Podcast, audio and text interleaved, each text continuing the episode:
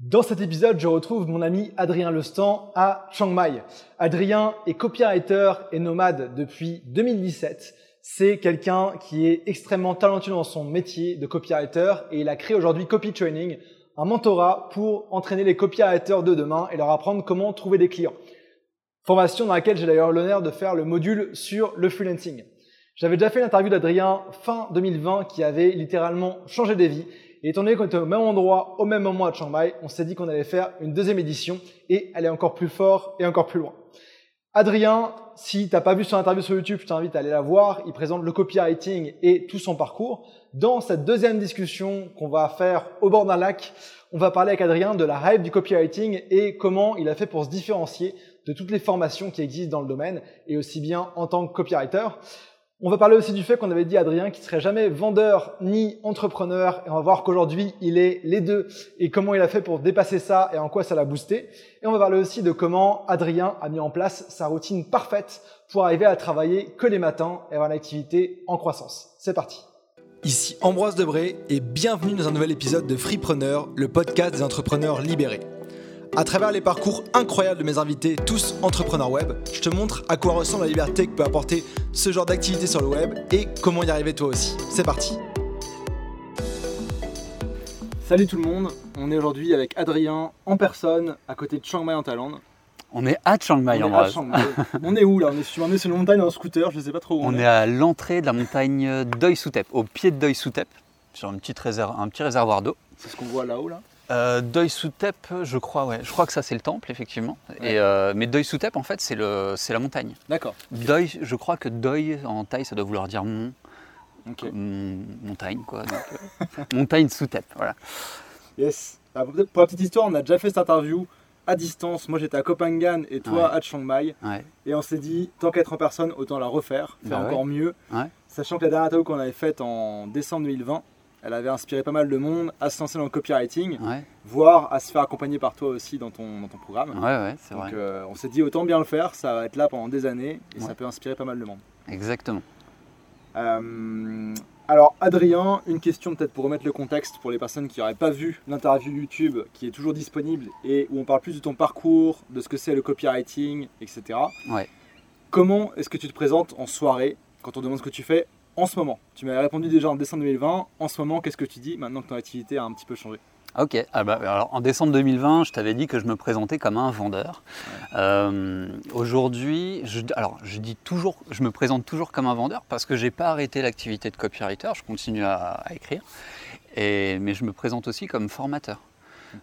Tout, simplement. Du coup, c'est beaucoup plus simple. Je, suis formateur et voilà, formateur métier. Parfois, je rajoute. Voilà, ça fait un peu plus sérieux. Et en termes de pourcentage de ton temps, de ta semaine, comment c'est réparti juste pour avoir une idée C'est à peu près moitié-moitié. Euh, moi, c'est à peu près moitié-moitié. Alors, j'ai un, fonctionnement un peu particulier, on en reparlera. Euh, je travaille essentiellement le matin.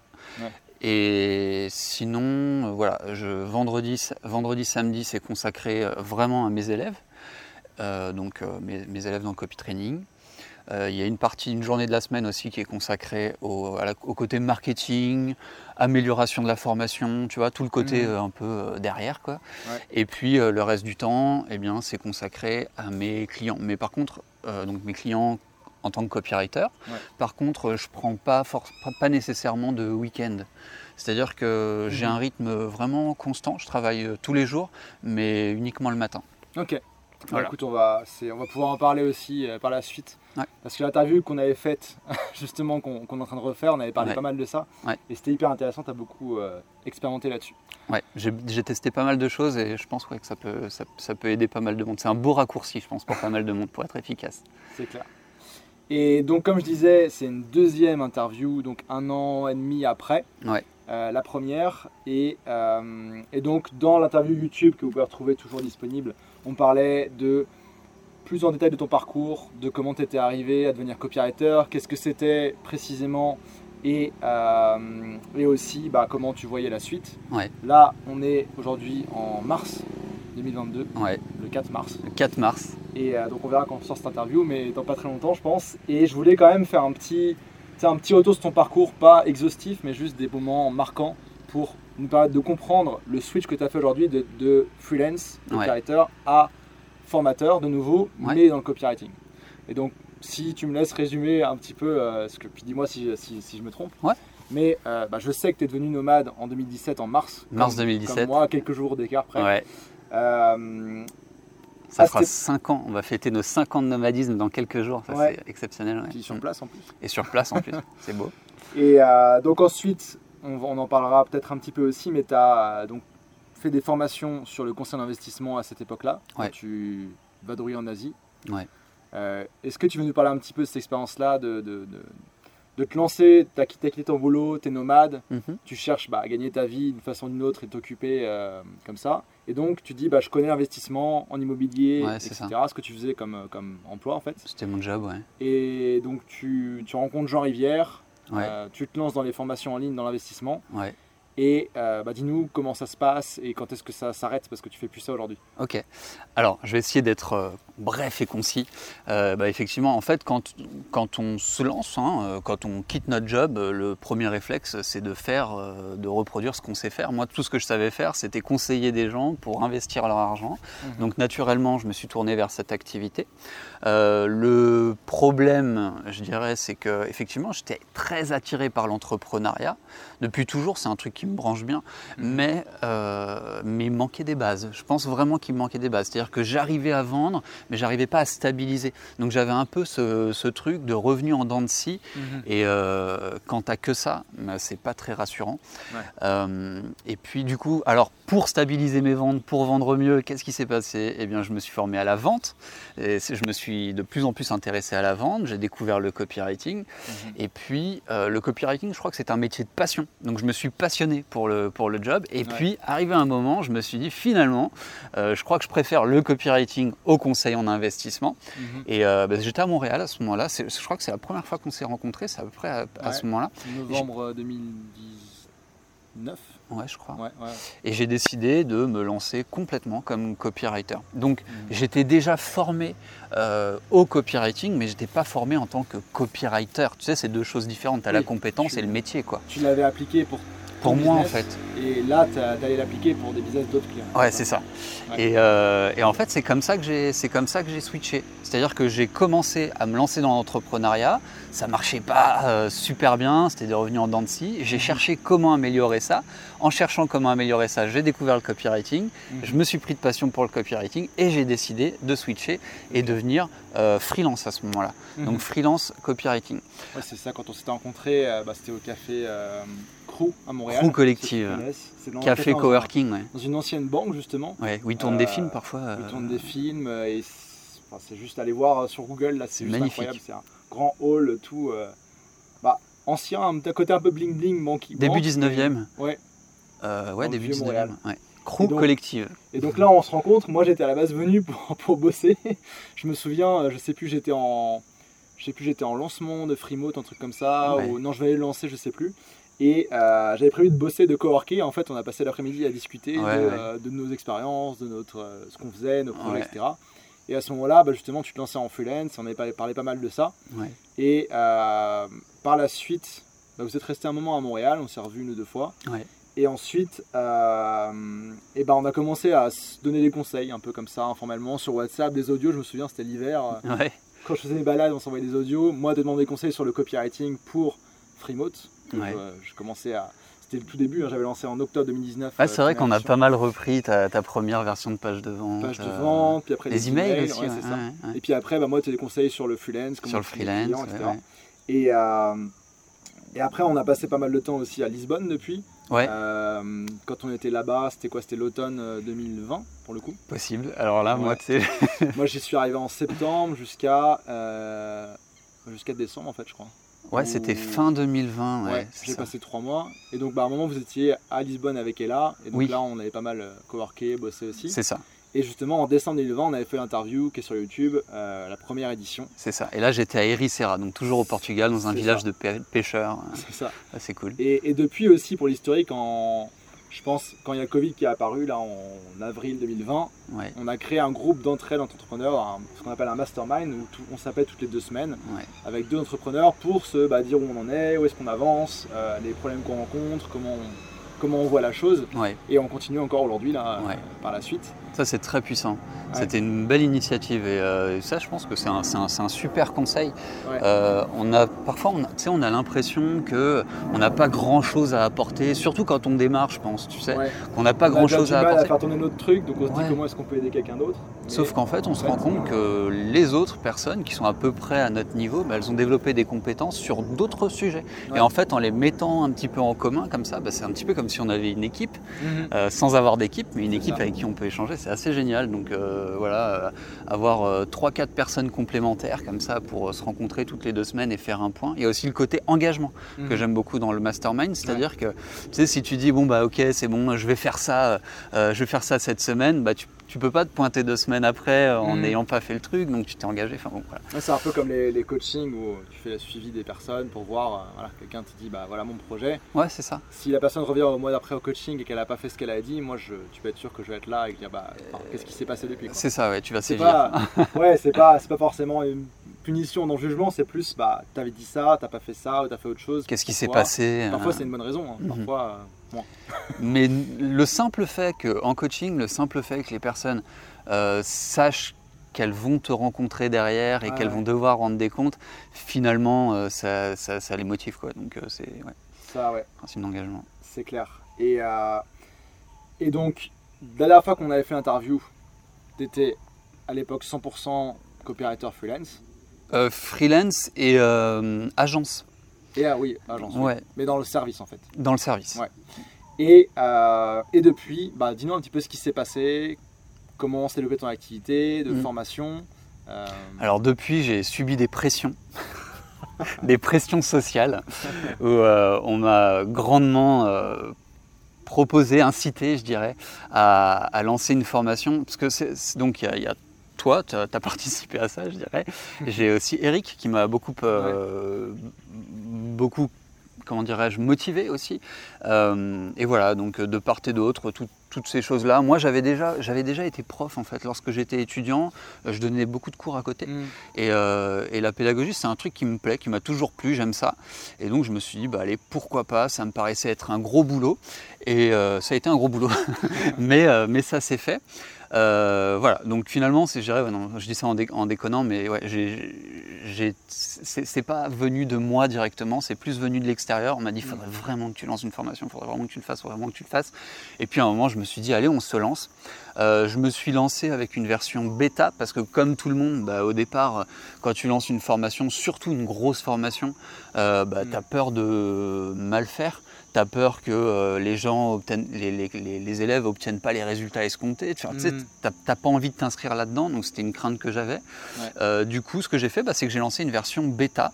Donc j'ai pris un petit groupe de personnes qui a payé euh, pas cher du tout, mais il fallait qu'ils payent quand même pour s'engager un petit peu, c'est important. Tu sais, mhm. le côté engagement. et puis on a monté, on a construit la formation ensemble. Alors là, c'était un boulot monstrueux parce que toutes les semaines, je devais sortir un module euh, que je devais penser en fonction des résultats qu'ils avaient eu sur le module d'avant. Donc grosso modo, euh, j'avais une trame grossière, mais euh, mettons, voilà, euh, je sors le module 1, ils suivent le module 1, je prends les feedbacks, il faut que je construise le module 2 dans la foulée, qui correspond, tu vois, à l'état d'avancement auquel ils sont, etc. Bam, bam, bam.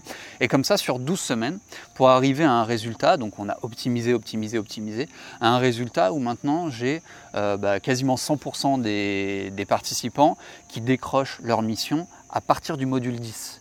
Et donc, on a un taux de réussite qui est assez exceptionnel. Bon, euh, après, j'ai pas eu 1000 euh, participants encore, donc euh, ça va peut-être se lisser, mais en tout cas, jusqu'à présent, on a de très bons résultats parce qu'on a construit la formation avec les participants et au fur et à mesure comme ça.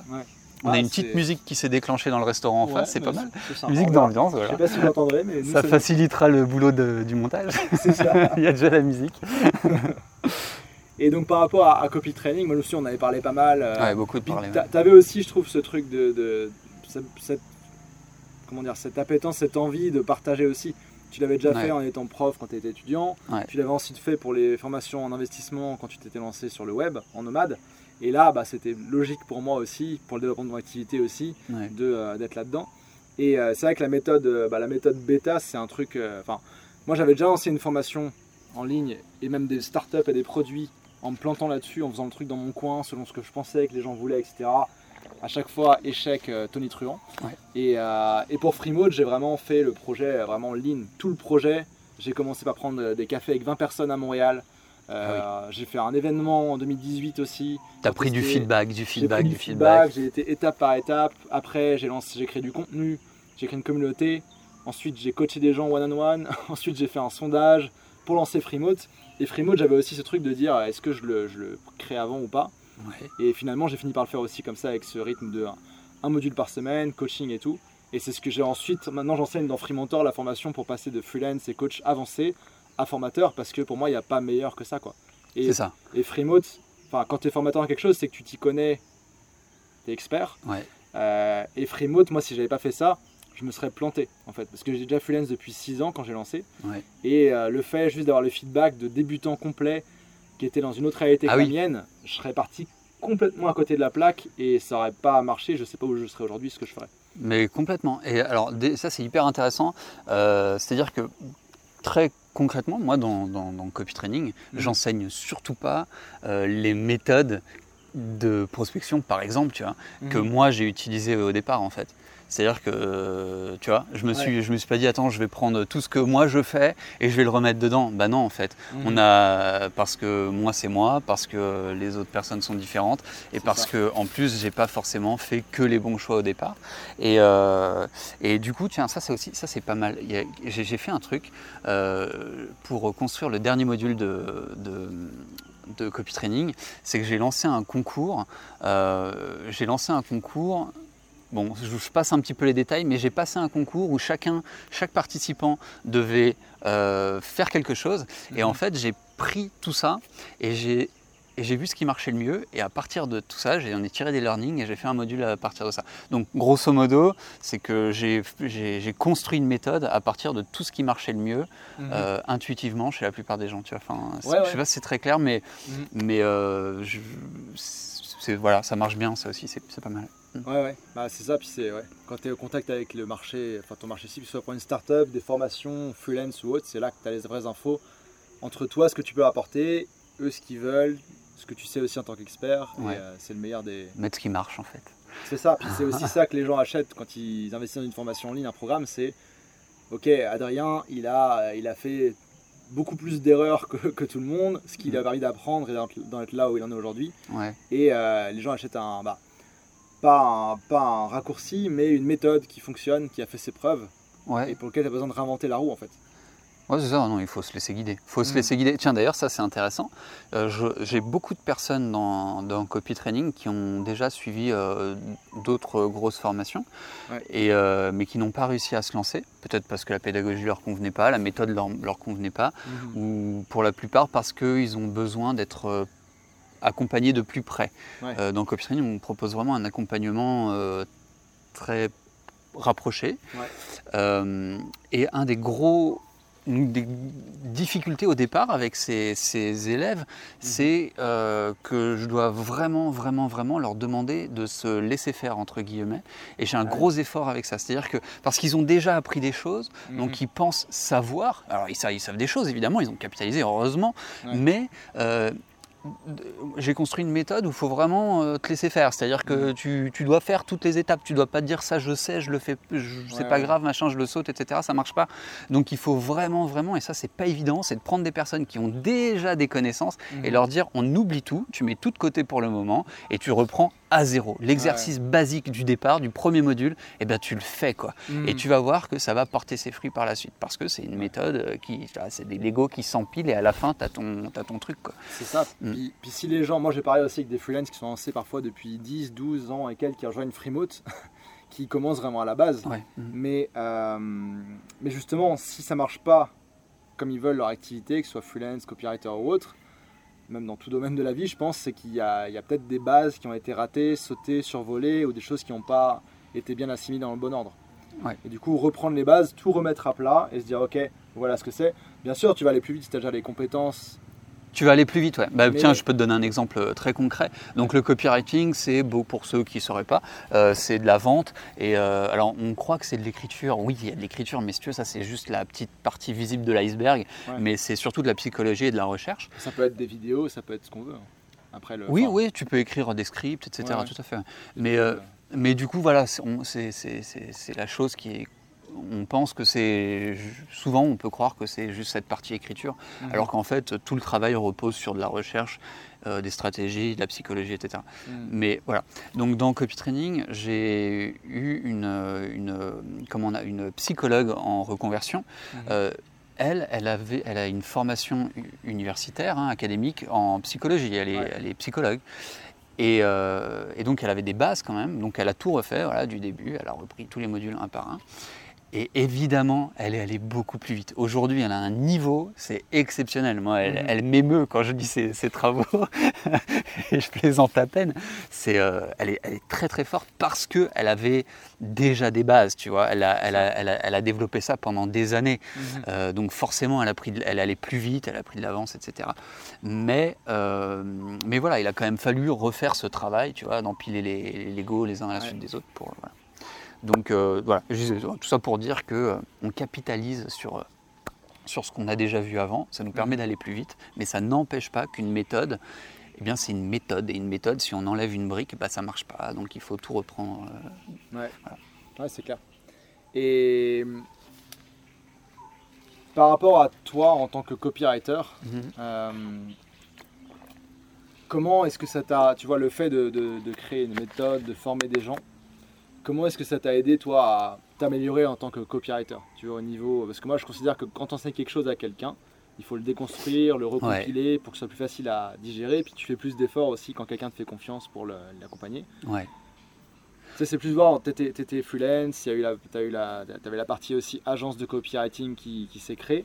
Et après, tu es devenu formateur, mais ton niveau en copywriting a pas cessé ah. d'augmenter aussi. Ouais, alors c'est bizarre de parler de soi comme ça, du coup. mais euh, On est là pour se parler de toi, d'ailleurs. ouais, non, non, mais euh, je sais, ouais, non, non, mais je sais, mais c'est en, toute modestie, je pense vraiment avoir euh, atteint un niveau. je pense que j'étais pas trop mauvais au départ quand même, parce que je m'étais beaucoup formé, j'avais beaucoup, beaucoup pratiqué. Mhm. Mais en enseignant, je pense que j'ai vraiment passé des des, des caps, quoi. Mais vraiment parce qu'en fait ce qui se passe c'est que tu dois euh, pour lorsque tu d'ailleurs il y avait il y avait je sais, sais plus qui disait ça mais pour euh, pour apprendre quelque chose enseigne pour vraiment maîtriser un sujet enseigne-le. C'est moi qui l'ai dit dans l'interview qu'on avait faite qu'on a qu'on remplace là. Ouais mais c'est pas une citation si si ça moi je pense que ça vient que j'ai lu ça dans Ego is the enemy de Ryan Holiday. Ok. Mais ben voilà. qui venait d'autre chose c'était une citation d'autre chose mais que ouais il y avait trois niveaux de on va te l'attribuer. Moi je vais dire donc comme dirait Ambroise Debray Euh, non, mais c'est vrai. Euh, parce qu'en fait, ce qui se passe, c'est que souvent, tiens, un truc tout bête, tu vois, tu te rends compte que, euh, voilà, tu as appris un truc, là, tu as appris un truc, tu as lu, tu as lu un truc dans un chapitre d'un bouquin, tu as trouvé ça génial, et puis tu te dis, putain, faut absolument que j'en parle à Ambroise. Salut Ambroise, tu sais pas, je viens de découvrir un truc, mm. c'est génial. Et là, je commence à t'en parler, tu vas me poser une question sur le truc, et je vais me rendre compte, merde, en fait, je sais pas y répondre. C'est juste une notion, je crois la maîtriser, et dès que je t'en parle, toi, tu vas me poser des questions, ou alors je vais me rendre compte qu'en te racontant le truc, euh, j'ai un tu sais, il y a une notion qui me manque, il y, a un, mm. il y, a un, maillon qui me manque. Du coup, je vais devoir faire des recherches pour te répondre et euh, ça va me permettre de, euh, au final, vraiment maîtriser le sujet. Et c'est exactement ça qui se passe, qui se passe euh, lorsque bah, tu crées ta formation. Mm-hmm. c'est qu'au départ, tu te dis, OK, bon, je maîtrise le truc, donc ça va le faire. Et puis, au fur et à mesure que tu le construis, eh bien, tu te rends compte qu'il y a des éléments qui manquent. Il y a des, voilà, pour mm-hmm. expliquer une notion, tu te dis, ah mais tiens, j'y avais jamais pensé. Comment ça se fait que ça, c'est comme ça? Mm-hmm. Et du coup, bah, tu vas faire des recherches, tu vas creuser et, ton niveau va, va, exploser en fait. C'est-à-dire tu deviens meilleur, quoi. Vraiment, mais c'est flagrant. C'est clair. Et, là, on parle dans le, dans le côté freelance et formation en ligne, etc. Moi, j'ai un exemple aussi d'un de, mes meilleurs amis, Arthur. Euh, pas Arthur du tennis, que, que aussi pour Freepreneur, mais un autre Arthur, qui lui bah, a toujours été excellent à l'école, scolairement, et un des tops euh, de notre promotion HEC sur 1000 personnes. Et euh, dès le début, en fait, on se connaissait à peine, il nous faisait réviser. Genre, il nous organisait des séances de révision pour nous aider. Et lui, ça lui permettait d'être Il nous réexpliquait tous les concepts en parlant, etc. Et, euh, et il, avait, même fait des fiches de révision pour nous, notre colloque hein, de, de, potes de HEC. Malin, Arthur. Et, euh, Malin. et du coup, ça l'aidait, lui, à passer aussi encore au niveau supérieur dans ses révisions et vraiment maîtriser le truc à fond. Mhm. Et j'ai appris aussi après, parce que ma cousine a fait HEC et d'autres gens, que ces fiches de révision tournaient encore quelques années après. Ah dans, euh, dans l'école, tu vois. Et tu penses que le fait justement donc qui vous aide, qui vous qui fasse ses fiches, qui vous mhm. réenseigne, si on peut dire, si je peux dire, ça lui permettait justement d'être parmi, classé bah. parmi les meilleurs. C'était ça qui, qui justifiait en partie son. Je pense parce que tu vois, tu as cette partie, bah, tu apprends le, apprends le cours. C'était un peu du, du par cœur bête et méchant, mais avec la logique économique, etc. derrière.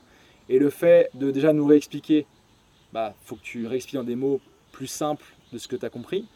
Et en plus, nous, on lui posait des questions là-dessus. Mm, mm. Donc lui, il fallait qu'il réponde à la question. Et c'était peut-être des questions, des réponses qui étaient dans les, lignes du cours. Tu vois, fallait avoir le contexte autour. Qu'il ait croisé. Et donc ça, je pense que ça t'aide. Et puis, bah, ouais, c'est un truc, tu vois. Euh, moi, j'ai dans, dans, ce que je fais, le growth marketing, là, une des bases, c'est l'analytics, pouvoir mesurer ce qui se passe sur un site, les conversions, etc. Et j'ai toujours fait ça depuis que je fais du marketing depuis 2013, euh, 2014. Et quand j'ai donné le cours à HEC de Web Analytics, pendant un an, donc en, j'ai commencé en, ouais, en 2018, pendant de mai 2018 à mai 2019. Et ben même si je maîtrisais le sujet vraiment profondément, je l'avais fait à des niveaux avec des millions de visiteurs chez les pages jaunes, etc. Le fait de devoir le renseigner, bah, ça m'a forcé à vraiment aller dans le fond des choses. Il y a des définitions de métriques que pour l'expliquer, c'était pas forcément évident pour moi. Alors que mhm. là, j'ai dû reprendre le travail de base pour pouvoir expliquer à des gens qui n'étaient pas du tout dans le domaine. Il y avait des gens qui suivaient mon cours, c'était un cours de master, euh, qui, qui, est de master donc en, en, marketing web, mais des gens qui faisaient un master en management de l'art. Donc, pas rien à voir, dans pas dans le web. Du, marketing et du web, et du coup, réexpliquer ça dans, avec des exemples qui leur parlaient aussi, bah, moi j'ai monté en niveau là-dessus. Et ça m'a permis de clarifier des choses. Ouais.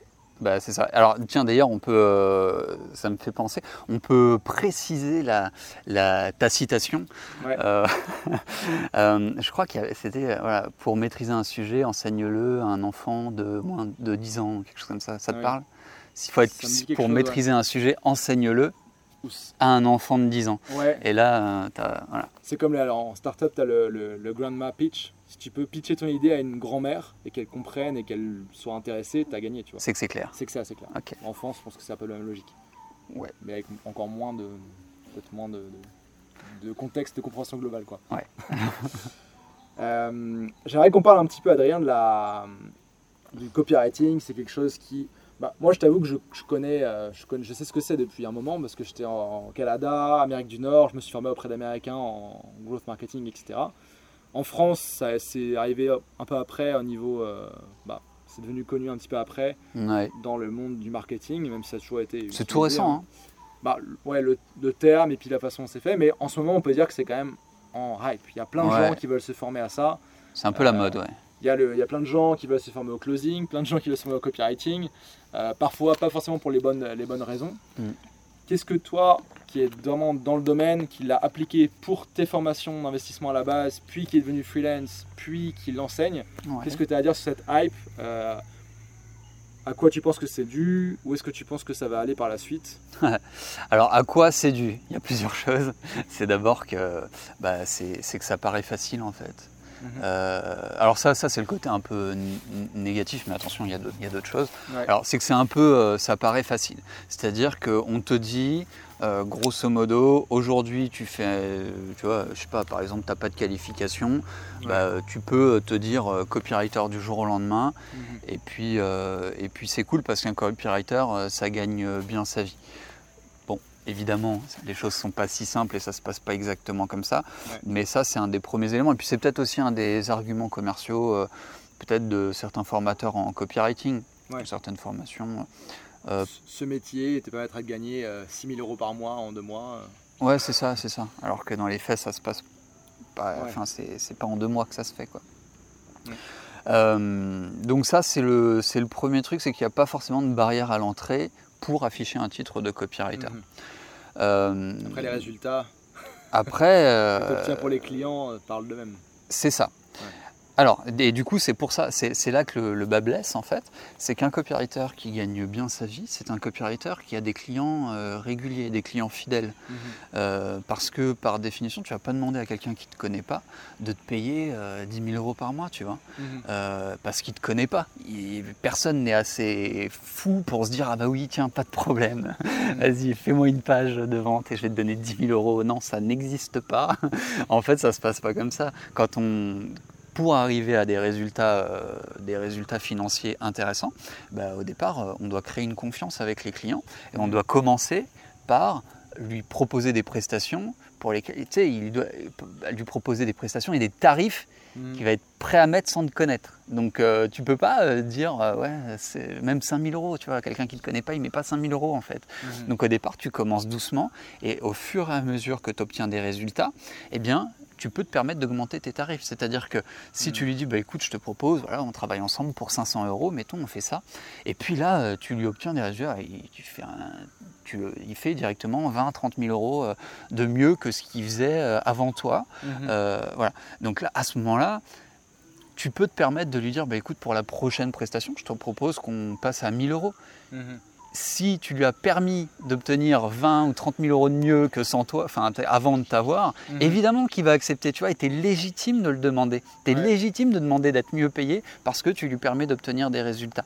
Mhm. Mais il faut lui permettre d'obtenir des résultats. C'est la condition sine qua non. Un copywriter qui gagne bien sa vie, c'est un copywriter qui a créé une relation de confiance et qui a obtenu des résultats avec mhm. un client. Donc, c'est un copywriter qui est bon et qui est bien formé. C'est quoi Tu peux remplacer copywriter par freelance, c'est pareil. Hein, oui, bah c'est ça en fait. Moi, je suis en train de recruter plusieurs personnes là, et en tant que personne qui embauche entre guillemets des, des, des freelance, tu penses, tu penses toujours à ça aussi comme avec un retour sur investissement.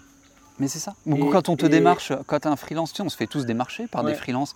Euh, excuse-moi, je t'ai coupé, mais c'est tellement important. Euh, quand un freelance te démarche, et, euh, on ne se connaît pas et directement, il veut entrer en relation avec des tarifs où tu te dis, mais mais même pas en rêve, euh, mec, euh, je vais pas te payer 2000 euh, balles pour un truc où je suis pas sûr d'avoir des résultats. Tu vois, et c'est un débat ça.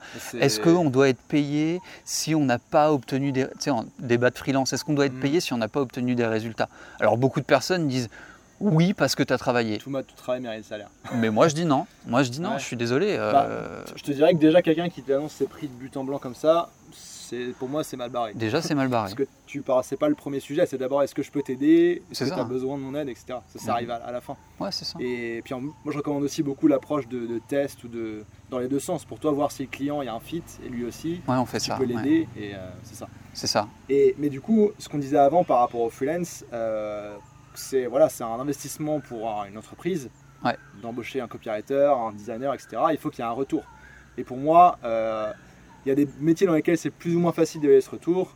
Euh, je sais pas, je parlais tout à l'heure de closer, euh, publicité, copywriting. on a des impacts directs sur les ventes. C'est très facile.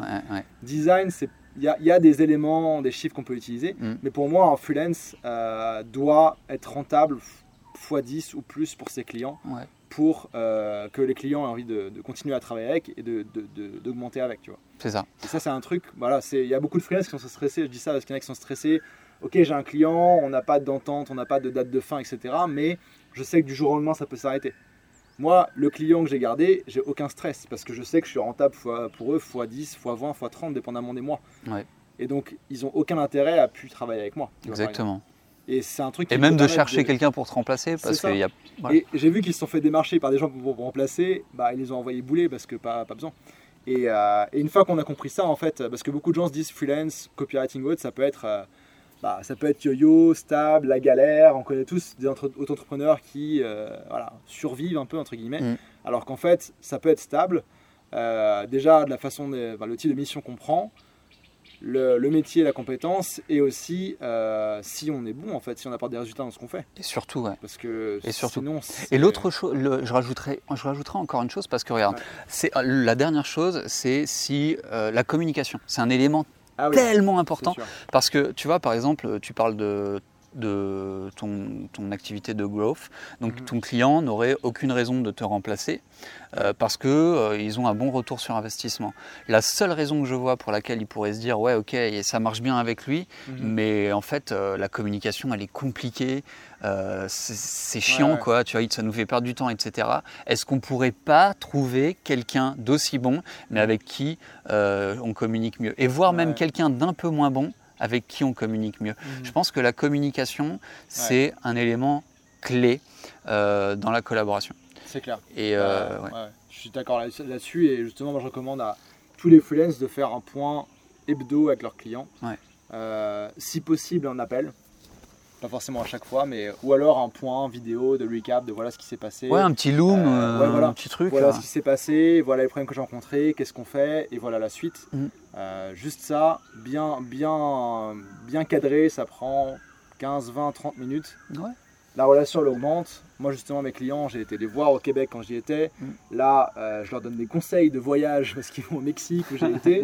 Et c'est une relation qui est vraiment, euh, vraiment sympa. Et c'est ça aussi euh, qui, qui, fait que c'est agréable. C'est que c'est une relation pro et perso qui se crée aussi. et en plus, bah, on les aide dans leur mission à eux, ils nous aident dans la nôtre. C'est ça. Alors ça, ça c'est vraiment c'est propre au freelancing. C'est ça aussi qui est appréciable dans le freelancing. Ouais. C'est parce que finalement, on pourrait se dire, bah ouais, mais on a des, on travaille euh, euh, en récurrence avec euh, nos clients. Je sais que mhm. moi, je travaille au forfait. Enfin, j'ai travaillé longtemps au forfait, c'est-à-dire que je facturais X euros par client et par mois. Mhm. maintenant, je mets en place un nouveau système de commissionnement, mais c'est un autre sujet. Mais on pourrait se dire, du coup, ah, mais en fait, si tu es payé tous les mois, c'est comme si tu étais salarié. Mais en fait, non, on est freelance et en tant que mm. freelance, on freelance, on est libre, tu vois, free, on est libre. Euh, et, du coup, on a une relation qui est différente. On est partenaire, il n'y a pas de lien hiérarchique en fait. Mm-hmm. Tu vois, es, toi, toi tu es un businessman, on va dire, tu as ton entreprise et tu es face à mm-hmm. un autre businessman et on collabore. Donc on est vraiment euh, au même niveau. Et ça, c'est un. Pour moi, ça, ça c'est une des raisons pour lesquelles je ne pourrais jamais revenir à l'entrepreneuriat. quoi. C'est-à-dire les, les salariat, tu au, pardon, au salariat, effectivement, lapsus bizarre. Non, non, mais ouais, au salariat, c'est-à-dire que ce côté euh, de lien hiérarchique, de, de, alors des comptes, on en a toujours, on a des comptes à rendre, tu vois, à nos clients, mais c'est pas pareil en fait. Oui, oui, c'est une relation plus, bah, je dirais un peu plus saine, ah plus. Euh, ouais. c'est ça. Plus sur le même niveau. Il n'y a pas de subordination. on va, tous dans la même direction on a chacun notre rôle à jouer, mais on veut tous euh, aller vers l'avant. Ouais. Et je me souviens, Adrien, que tu m'avais, tu m'avais parlé euh, la dernière fois de.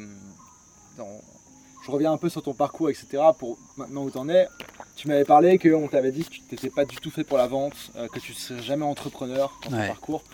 Aujourd'hui, bon, tu es je... doué en vente, tu es entrepreneur, tu es nomade à l'étranger. Comment tu réfléchis sur ce qu'on t'a dit à l'époque et qu'est-ce que tu en as fait en fait pour... Euh, Ça c'est une belle vengeance. Hein. Euh, pour resituer un peu le contexte, donc c'était quelqu'un qui était dans mon cercle familial on va dire, qui était, enfin pas familial, euh, sans rentrer dans les détails, mais bon quelqu'un qui avait une grosse boîte, une grosse boîte de production vidéo, avec euh, enfin, euh, les hôtels particuliers sur les Champs-Élysées, un truc sérieux, tu vois. Donc en fait, pour moi, c'était pas un mentor, mais c'est des paroles qui pèsent, tu vois, c'est des paroles qui sont importantes en fait. Et, euh, et quand ce mec te dit, mais toi, tu, tu pourras jamais être entrepreneur en fait, parce que tu es hmm. trop gentil. Putain, mais c'est dur quoi. Et, et, du coup, bah, c'est des trucs qui restent ancrés. Trop gentil, ça veut dire trop sensible en fait. C'est un problème d'empathie. Mhm. un problème. Si j'y arrive, mais tu vois, quand tu es, es quelqu'un d'empathique, ce que je crois être, euh, eh bien en fait, tu es, gentil, voilà, tu es, perçu comme un gentil parce que euh, tu fais attention aux autres, parce que voilà. Mhm. Et donc, parce que j'étais trop gentil, je pourrais jamais être un entrepreneur. Et, euh, et c'est quelque chose qui, qui était resté dans ma tête. Et euh, au départ, du coup, quand j'ai euh, commencé à lancer mon activité euh, de, conseil en, de conseil en investissement, mmh. bah, j'avais ça en tête, si tu veux. Je me disais, ah, bah, il faut pas que je sois gentil, tu vois. il faut pas que je sois gentil. Et en fait, j'ai compris. Tu serais donc un connard. Mais, pas, un connard, mais en fait, mais c'est juste que j'y arrivais pas, en fait. Enfin, du coup, j'étais pas aligné. C'était pas toi. Mais c'est vrai, j'étais pas aligné, j'étais pas moi. Et, et c'était difficile, c'était c'était pas moi, quoi. J'y allais contre mon gré, c'était pas agréable.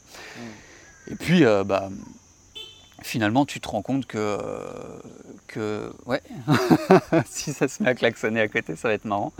Mais euh, non, et puis finalement, ouais, je me suis rendu compte que que euh, bah, l'empathie c'était en fait une force. C'est pas la gentillesse, c'est l'empathie. C'est-à-dire comprendre les, les autres. Bah, quand tu les comprends, tu deviens capable de résoudre leurs problèmes mhm. et euh, de leur apporter une solution. Et un bon copywriter, c'est quelqu'un qui a cette compétence, qui a cette capacité à comprendre les personnes en face. Mhm. Et à leur apporter une, une solution. mais je, pense que tu vois de son, la personne, euh, de son point de vue, de business traditionnel. C'était un ancien aussi, tu vois. Voilà, à l'ancienne, tu vois. Bah, dans un monde où on peut être avec un ordinateur à Chiang Mai et monter des business, des formations et tout ça, c'est plus la même réalité. C'est plus la même chose. T'as plus besoin d'être sur place à gérer des gens, je sais pas, dans une usine ou quoi, quand t'as ton entreprise. Ouais. Donc. Euh, Puis la gestion des contrats à l'ancienne, tu sais, un petit peu, on imagine les mecs avec leur attaché caisse, euh, le machin, et, euh, et, tu sais, les contrats. Enfin, ouais, c'est vraiment la vision que j'ai, tu sais, les films. C'est 100 000, tu vois, c'est tout ce côté un peu dur et tout, mais n'importe quoi, ça n'existe plus, ça, c'est terminé. Quoi. Ouais. Enfin, pas, pas, dans notre environnement en tout cas. Hmm. Ok, bah, hyper intéressant. Bah du coup, ça t'a nourri un peu pour. Euh, ouais, au départ, ça m'a frustré. Et puis, et puis derrière, euh, ouais, derrière, je trouve que c'est une bonne vengeance, tu vois. Tu sais, quand euh, j'entends des trucs hmm. parmi les meilleurs copywriters francophones et tout, ça me flatte, tu vois.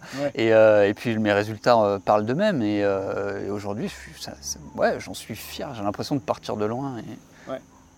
et c'est cool, quoi. Bah ouais. bah, c'est agréable. Comme quoi, comme quoi, on peut être un très mauvais vendeur euh, et en se formant, on peut devenir euh, très bon en vente. Et justement, par rapport au côté bah, formation, tu t'es formé dans différentes choses. Euh, sur la formation en ligne, sur le copywriting, sur plein d'autres choses. Est-ce que tu as une façon de faire quand tu dois te former? Est-ce que tu te tournes vers des livres, des formations en ligne? Comment tu attaques ça? Alors, moi, je me forme tous les jours. C'est un truc, et c'est-à-dire que je me forme et je me reforme tous les jours. Je pars du. Tiens, j'aime bien parler du livre Le Petit Prince. Tu as déjà lu Le Petit Prince? Mhm. Tu l'as lu quand tu euh, as, appris à lire à 6 ans, 7 ans? Et puis, si tu le relis à 20 ans et si tu le relis à 30 ans, eh c'est une lecture différente mhm. euh, parce que euh, tes expériences de vie font que tu comprends les choses différemment. Et, eh bien, et bien, pour les formations, c'est la même chose en fait. Pour moi, c'est comme ça. C'est-à-dire que j'ai une première lecture d'une formation ou d'un livre. Je considère que les livres sont des formations de toute façon. Hein. Mhm. Un chapitre de livre, c'est un module de formation. Hein. Euh, et, en fait, la première lecture est toujours différente de la deuxième au fur et à mesure des expériences. Donc on va dire que je vais avoir une espèce de petite euh, bibliothèque ultra Mhm. Et euh, ça, c'est mes, mes, trucs que je me repasse de temps en temps, mes formations que je me refais de temps en temps, mhm. ou mes livres que je relis de temps en temps. Et à chaque fois, cela, c'est... Voilà, c'est ceux qui me font regrandir et regrandir et regrandir. Donc je me forme mhm. tous les jours avec au moins soit un module, soit un chapitre, quel que soit le domaine. En ce moment, je me suis remis euh, à la guitare. Donc, euh, ah ouais. Donc, tu vois, c'est pas forcément le marketing. C'est là en ce moment, bah, tous les jours, euh, je fais un module sur une formation en guitare, je pratique. Et puis voilà. Mais je me forme absolument tous les jours et, et ça me permet de rester dans je sais pas, en se formant tous les jours, en fait, il y a une espèce de motivation, ça, garde la, motivation à un niveau assez intéressant. Ouais, puis un effet composé aussi de tout ça au fur et à mesure. Ouais, bah tu, vois, tu vois que tu progresses et puis. Euh, ouais, ouais, Puis ça te met dans une. Enfin. dire un formateur qui se forme pas, c'est bizarre, tu vois. Ah ouais. Ça te permet de te rester challengé. C'est vrai que le, côté euh, formation pro, perso, moi aussi je suis dans ce, dans ce mode-là aussi de me former tous les jours un petit peu. Ouais. Euh, et ça. Enfin, en fait, j'ai l'impression d'avancer sur d'autres choses aussi en parallèle qui te font t'améliorer ta vie pro et perso de tous les jours. Mhm et qui au final nourrissent aussi le reste. Et c'est, euh, c'est ça. En fait, il y a des choses qui n'étaient pas accessibles. Par exemple, c'est, quand tu parles d'effet composé, c'est exactement ça. C'est-à-dire que si tu il y a un moment, quand tu es suffisamment formé sur un sujet, bah, tu peux passer à un autre et ça fait du sens. Et plus tu es formé mmh. sur différents sujets, et plus euh, ça t'ouvre des portes pour te former à d'autres choses. Et franchement, apprendre, c'est un des mmh. plus grands plaisir qui soit. Enfin, Moi, j'adore ça, tu vois. Et, euh, et, te rendre compte que, tu sais, c'est comme parler une autre langue. Te rendre compte que tout à coup, tu as, un nouveau monde qui s'ouvre à toi parce que tu comprends mmh. euh, cette chose-là, bah, tu peux apprendre d'autres choses. Bah, c'est génial. Et du coup, ça te permet de, grandir, en fait. Ouais, puis je trouve qu'en apprenant tous les jours, bah, tu sais, apprends, il y a la partie consommer la formation, peu importe le format, il y a aussi la partie exercice, l'appliquer, etc. Ouais. Et si tu apprends tous les jours, tu te formes, tu as envie aussi de l'appliquer tous les jours pour tu vas le mettre en place. Et du coup, tu as, la, combinaison des deux qui fait que ça te rappelle quelque chose. Je sais pas si tu suis une formation de. Euh, je sais pas, euh, je pense, à, je pense à un truc, tu vois, genre le livre euh, Comment se faire des amis là, de Dale Carnegie. Ouais. Bon, il y a beaucoup de gens qui l'ont lu une fois. Super. Ils ont, dans les quelques semaines ou mois après, c'était dans leur esprit quelque part, et quand ils voyaient quelqu'un, ils l'appelaient par son prénom, etc. Tu vois, les, conseils de base. Mais si tu te relis ça ou si tu lis justement un chapitre par jour au fur et à mesure, bah tu vas avoir, ça va beaucoup plus être ancré dans ton quotidien parce que tu vas l'avoir lu sur je sais pas combien de chapitres, mais sur, euh, sur une dizaine, vingtaine de jours. Ouais. Et donc tu vas l'avoir appliqué au fur et à mesure. Mais il y a des études là-dessus. Hein.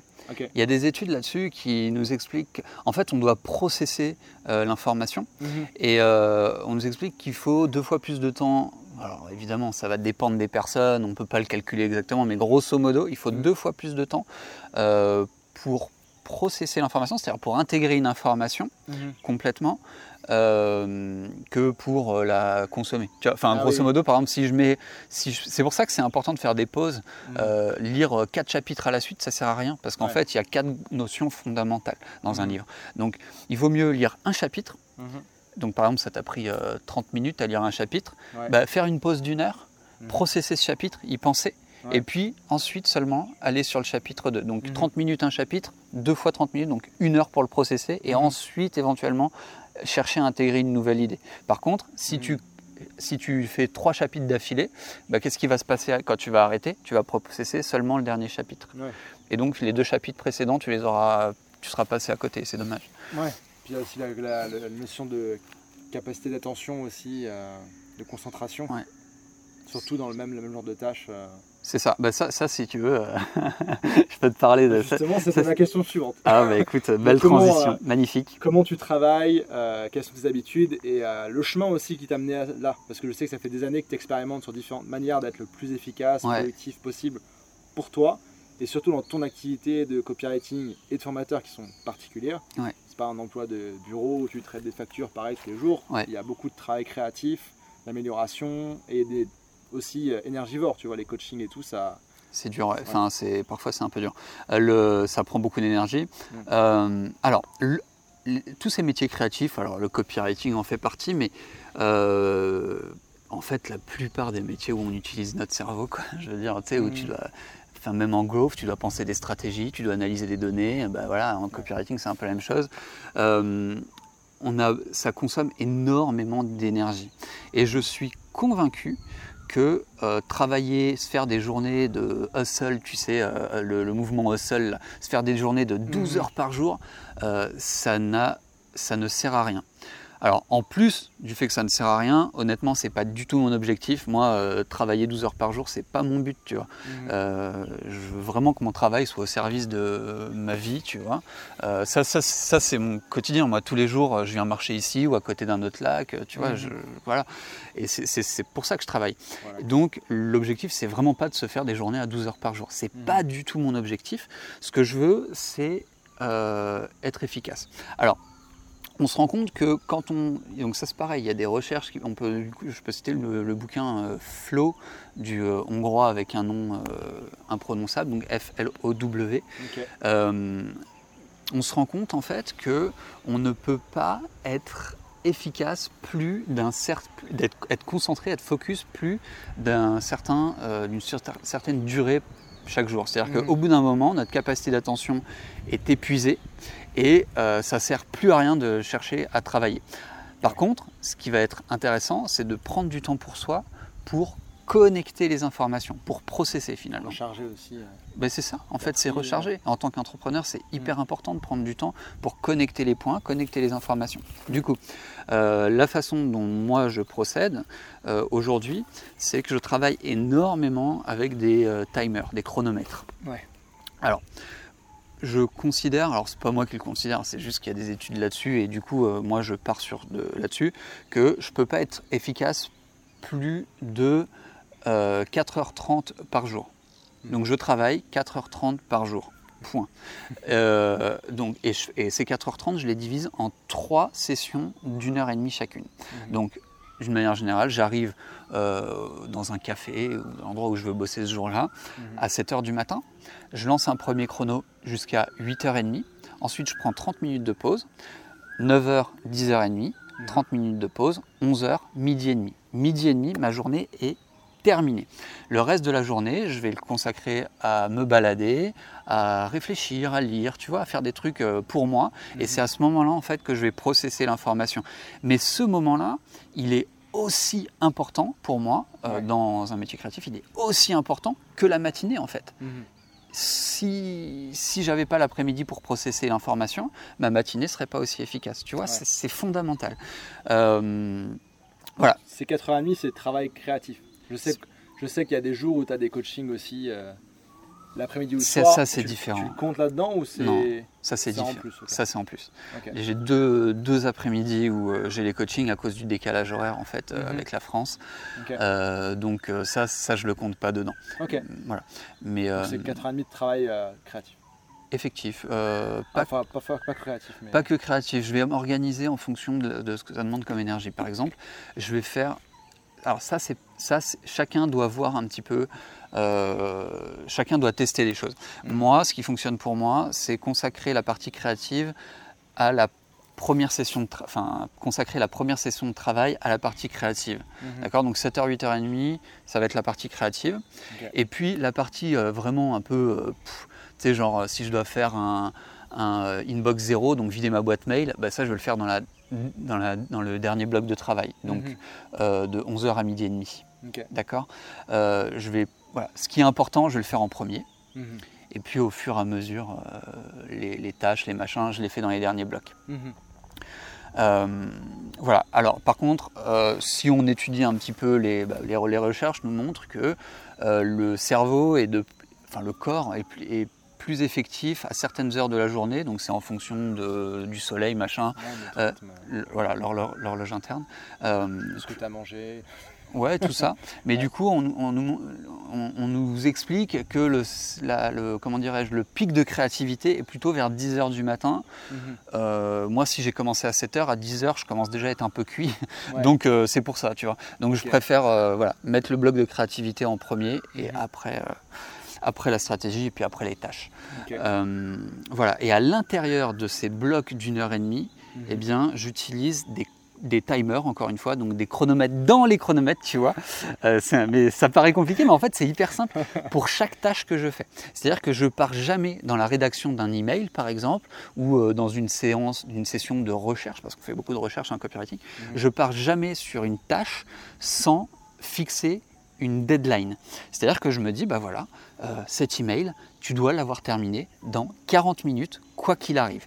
Mhm. Donc, je suis dans mon blog d'une heure et demie je lance un, un timer 40 minutes et à la fin des 40 minutes, mon email doit être terminé. Pourquoi je fais ça? Donc là, je, fais référence à la loi de Parkinson. Mhm. la loi de Parkinson qui nous dit que plus euh, tu as, plus as une grande valise, plus tu emmènes d'affaires avec toi en, voyage, tu vois. Mhm. Et c'est un peu ça, c'est la même chose avec le temps. Plus tu t'octroies un, un, temps euh, important, tu vas, tu vas toujours remplir la plage de temps que tu t'octroies. Et tu vois, si on prend l'exemple de quand on était au lycée, par exemple, qu'on avait une rédaction, une dissertation à rendre, mmh. bah, euh, si on nous disait, bah, voilà, tu as 3 heures pour faire ta dissertation, généralement, tu finissais au bout de 2h59. Si tu avais une heure pour le faire, tu finissais au bout de 59 minutes. Tu mmh. vois, c'est comme ça. voilà. Alors, et voilà. Et du coup, moi, je fonctionne comme ça. Donc, euh, j'essaye toujours de, bah, de réduire cette durée. Je sais qu'un email c'est 40 minutes, je sais qu'un post Instagram c'est 15 minutes, je sais toutes ces choses-là. Mhm. Euh, et, ça me permet d'avancer euh, très vite en étant focus. Alors évidemment, il y a des règles à respecter quand on travaille en, sprint focus. Mhm. C'est que déjà, il n'y a pas de notification possible. Euh, ça, c'est mort, tu vois. On éteint WhatsApp, on éteint tout. Il euh, n'y a pas de réseaux sociaux, on ne pense pas à autre chose, on est indérangeable, personne vient de parler. Moi, ce que je fais parfois, euh, d'ailleurs avec euh, bah, les, les, amis qui sont ici, c'est assez marrant, c'est que parfois le matin, moi je vais me planquer. Alors je dis je vais me planquer, personne ne me cherche, tu vois. C'est pas vrai, je me planque pas. Mais je vais aller dans un café tout seul et je dis à personne où je vais, tu vois. Personne connaît. ouais, je vais, je vais dans un café où même est là, tu vois, ma compagne, bah, je dis même pas où je vais. Je vais dans un café tout seul et comme ça, je sais que personne va venir, va venir parce que même s'il n'y a pas de mauvaise intention, bah, tu, vois bien, si quelqu'un arrive, je mm. euh, je vais pas l'ignorer, tu vois. Et puis même, je vais être tenté de lui parler et tout ça. Donc pour pas être euh, soumis à cette tentation, bah, je vais dans des endroits où je sais que personne ne va aller et je vais me planquer. Et puis voilà, je fais mes blocs de travail. Et puis comme ça, à midi et demi, bah, je, suis, euh, je suis tranquille et je peux aller déranger mes concurrents. je plaisante avec ça, mais c'est je fais référence à une, à une, à une blague d'Antoine Rousseau qui était passé sur ton podcast d'ailleurs, hein, qui, qui, finit de travailler très tôt le matin aussi, il est très productif. Mm. Et euh, je me souviens une fois, il, avait fini sa, sa, journée de travail vers 9h ou 9h30 du matin. Ah Puis il est venu me voir en disant ça y est, euh, maintenant je peux, te, je peux venir te déconcentrer euh, pour C'était sur le ton de la blague évidemment. Et, et justement, quand on avait parlé de ça, et je suis intéressé de voir aussi, parce que bon, il y a la partie travail de création, on a parlé aussi, tu avais des, parfois des coachings à d'autres moments. Euh, tout ce qui est formation que tu fais tous les jours, je sais que tu fais pas mal de sport aussi en ce moment. Toutes les activités que tu peux faire aussi en dehors, comment tu, comment tu, tu casses ta journée? Est-ce que tu les mets dans tes blocs de une demi-heure de pause entre, les, entre deux blocs de travail? Ah, non. Est-ce que c'est l'après-midi? Est-ce que c'est... Ah comment ça se passe? Alors, la règle pour euh, ces blocs de, de repos d'une demi-heure entre les blocs de travail d'une heure et demie, c'est de contraster au maximum avec l'activité, en fait, avec l'état dans lequel tu te trouvais pendant le bloc de travail. Mhm. Par exemple, si ton bloc de travail, c'était. Euh, il faut contraster sur tous les points. C'est-à-dire que si tu étais assis à ton bureau euh, en train de, je sais pas moi, d'écrire un email, tu vois, donc tu es, hyper créatif, machin. Enfin, pas créatif, mais tu es, focus dans ton truc, eh bien, ta pause, tu vas essayer de contraster au maximum. Donc euh, du coup, tu étais assis, tu peux faire quelque chose euh, debout en marchant. Euh, tu étais en train d'écrire, bah, tu peux par exemple te dire je vais écouter de la musique, tu vois, ça mhm. contraste complètement. tu étais en train de faire un truc qui, traite, qui parle de je sais pas moi, tu es en train de vendre euh, des, des tondeuses, voilà, il y a de l'herbe. tu étais en train d'écrire un email de vente pour des tondeuses, bah, donc tu parlais de trucs sur les tondeuses, bah, tu, vas tu vas faire un truc qui n'a rien à voir avec les tondeuses. Bon, du coup, j'ai pas d'exemple qui me vient là, mais. Les avions. les avions, bah voilà, mettons. tu vois, tu vas, tu vas, tu vas peut-être lire un truc qui a rien à voir. position physique et aussi ce à quoi tu pensais. Contraster tout au maximum. Si tu étais assis en train d'écrire un email sur les tondeuses, tu, tu te lèves en tu vas marcher, tu vas écouter un d'avion. Ouais, voilà, voilà. ok. bon, pour euh, caricaturer un peu. T'essayes en fait de faire quelque chose qui n'a rien à voir, qui est vraiment, qui contraste complètement pour faire une vraie, vraie pause. Mais ouais, c'est ça. Il y a aussi le terme pause. Ouais, c'est ça. C'est pas aller enregistrer un audio d'email de, de vente. Ah non, faut pas que ce soit. Faut, faut, bah, tu vois, par un contraste, si tu étais en train de, de, travailler, bah, tu vas faire une pause euh, sur un truc euh, où tu vas te divertir. Ok. Et tout simplement tu pourrais te dire, par exemple, dans, ma, dans mes 30 minutes, je me fais une session de sport euh, hit haute intensité ou pas? Je pense. Je moi, je le fais pas. Euh, mais euh, je pense que ça serait très intéressant. Ça Après, donner de l'énergie aussi. Ben, ça peut te donner de l'énergie, mais ça peut aussi en consommer. Mhm. donc, c'est peut-être à tester. mais avant la dernière session Peut-être avant la dernière session. Il faut considérer que derrière, tu as encore deux blocs intenses. par exemple, après ta mhm. première session, tu as encore deux blocs intenses de travail. Ouais. Et par exemple, manger, c'est pas une bonne idée, tu vois. Mhm. Parce que après, tu as la digestion, tu vas pas être bien. Donc, il faut euh, considérer l'énergie que ça va te prendre. Mais bon, globalement, l'idée, c'est euh, de se détendre, mhm. de se reposer, de faire un truc qui n'a rien à voir pour déconnecter et pouvoir reconnecter derrière. Et, pour, euh, et du coup, pour, juste pour répondre à ta question sur les, le sport et tout ça, là, bah, ouais, en fait, je vais pouvoir intégrer. Tiens, tout à l'heure, je t'ai dit par exemple qu'en ce moment, je me forme à la guitare. Mhm. Euh, eh bien, je vais, je, vais pouvoir je vais pouvoir me former à la guitare entre deux blocs de travail. Mhm. Par contre, euh, je, tu sais, je suis très souvent des formations d'entrepreneuriat, marketing, euh, persuasion, psycho, machin, tout ça en mhm. permanence. Bah, si je suis en train, si je suis sur un bloc copywriting, bah, je vais pas me former pendant la pause à un truc sur la psychologie en fait parce que mm. c'est trop proche. Par contre, je peux me former à la guitare parce que ça n'a rien à voir, parce que c'est du plaisir, parce que c'est du divertissement pour moi en fait. Donc euh, ça, ça marche. Tu vois, c'est toujours la notion de contraste en fait. D'accord. Ok. Question euh, technique. Est-ce que, tu, est que tu manges le matin ou tu es en jeûne intermittent jusqu'à. Jeûne intermittent euh, jusqu'à à peu près 13h, bah, quoi, midi et demi, 13h quand je termine de travailler. et je ne bois plus de café non plus. Donc, euh, plus d'alcool, plus de café. Je bois pas d'alcool, je bois pas de café euh, et je mange pas avant 13h. Ok. Et bah, c'est intéressant aussi, je pense, euh, pour le, côté alcool-café, parce que tu, tu, tu, coupes tout ce qui pourrait te rendre addict ou moins productif. Ouais. En fait. Le cerveau est. En fait, lorsqu'on boit de l'alcool, alors il y a une espèce, alors ça j'ai déjà, il y a une espèce de mythe autour duquel euh, euh, boire de l'alcool, euh, ça c'est bah, voilà, c'est Hemingway en fait, tu vois, c'est write drunk et edit sober, tu sais, écrit bourré et puis relit, enfin édité, tu vois, sobre. Ça, en vrai, ça marche pas.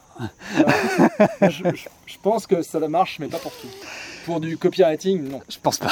Par contre, moi je sais qu'une euh, on va dire une bonne moitié de mes articles de blog, tu sais quand j'avais mon blog sur le growth marketing, j'en ai écrit une soixantaine, une bonne moitié, j'étais, à l'époque, j'étais employé, j'avais plein de trucs à côté. Une bonne moitié de ces articles-là, je les ai écrits une soirée en, euh, le soir en rentrant d'une journée de boulot avec un petit verre de vin, un petit verre de vin rouge et un petit maté comme, comme Tim Ferriss en fait qui recommandait. C'est comme ça qu'il a écrit la semaine des 4 heures.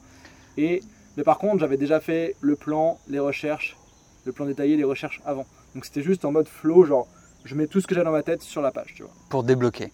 Pour euh, débloquer. Pour et débloquer. Et après j'avais une session d'édition, tu vois. Sobre. Sobre. Du coup, Donc peut-être que pour certains cas, ça peut, euh, certains contextes, ça peut marcher, mais copywriting, certainement que non. Probablement. Ou peut-être pour trouver des concepts de. Peut-être pour débloquer les choses après. Alors, je vais te dire ce que j'en pense. Je crois que effectivement, l'alcool peut permettre de créer, de débloquer les choses. C'est-à-dire que mhm.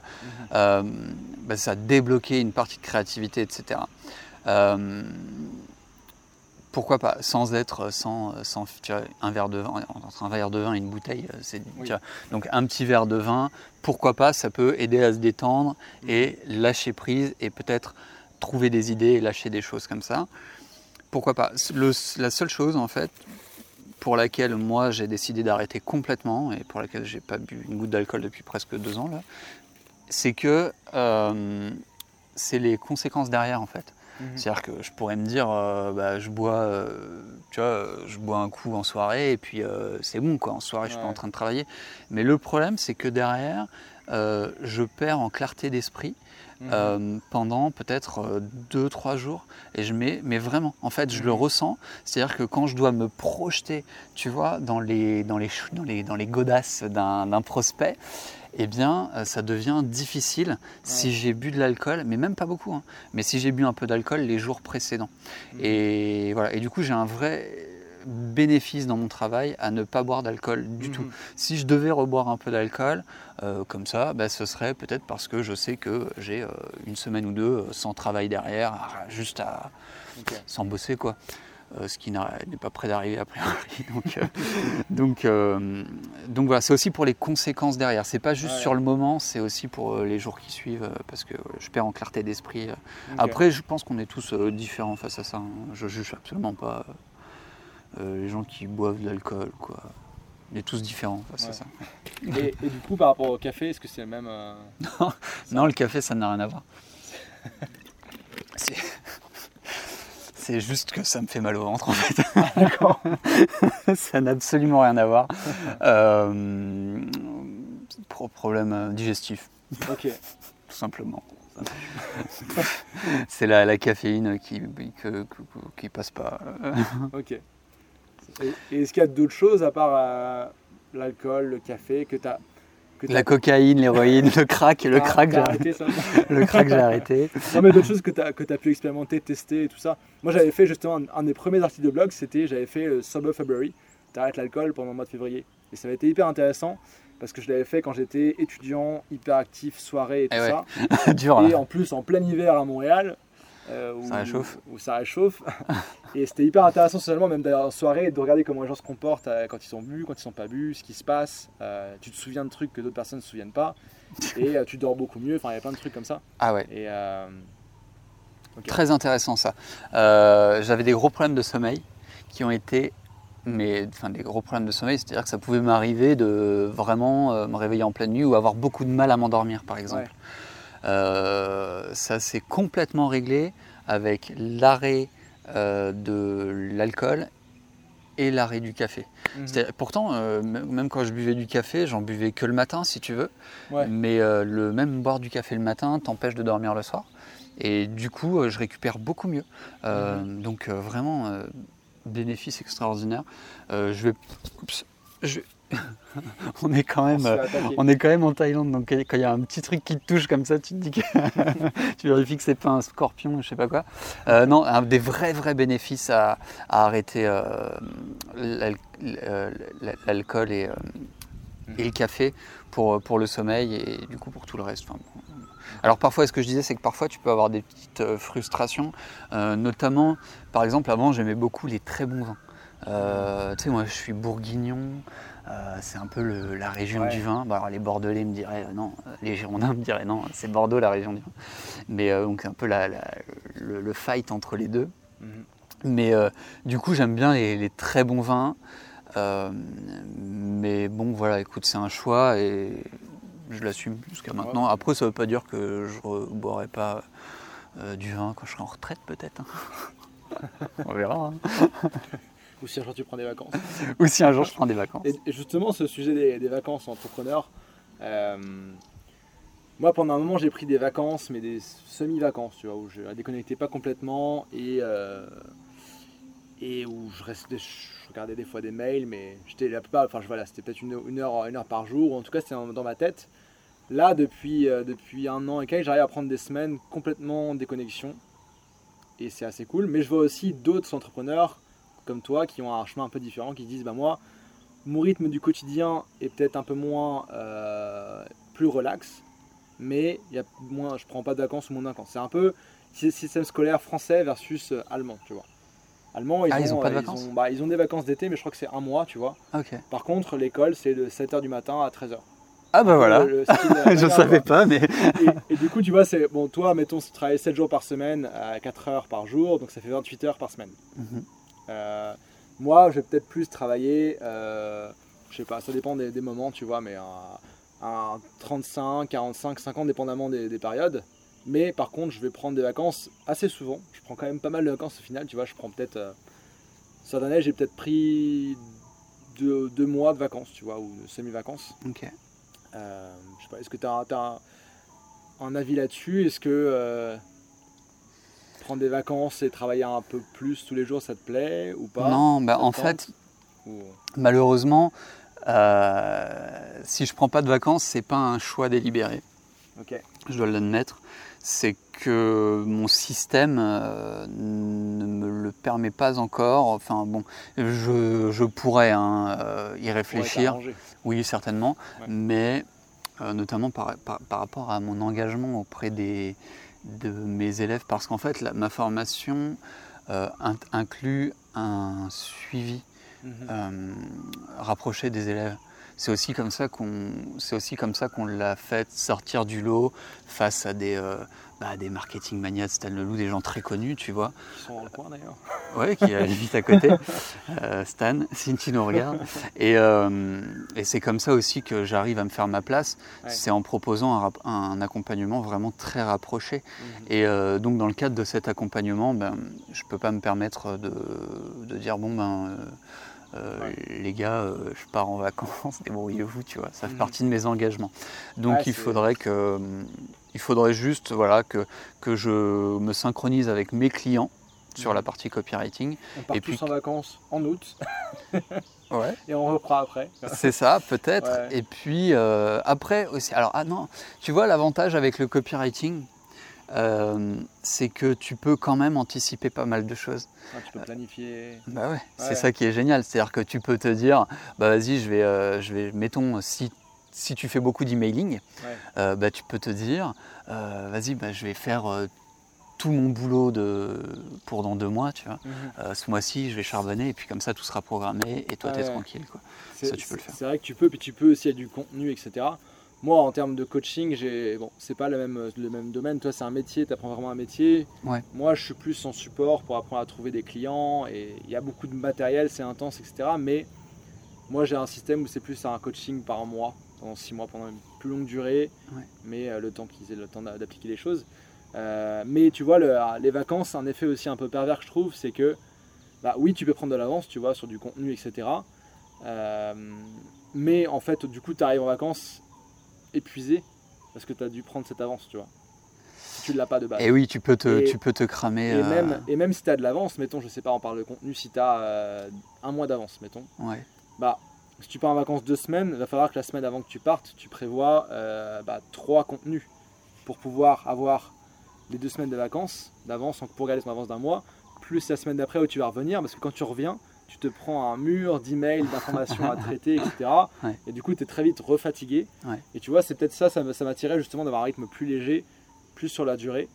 Euh, et, pouvoir genre éviter ces, ces, ces rushs avant de partir, ces rushs en revenant, c'est intéressant parce que tu me fais réaliser, du coup moi je ne l'ai pas expérimenté, Mais tu me fais réaliser qu'effectivement, si demain euh, je devais prendre, euh, si mettons la semaine prochaine je devais prendre des vacances, j'imagine que la semaine qui précède, elle doit être quand même super stressante à dire putain, j'espère que j'ai rien oublié.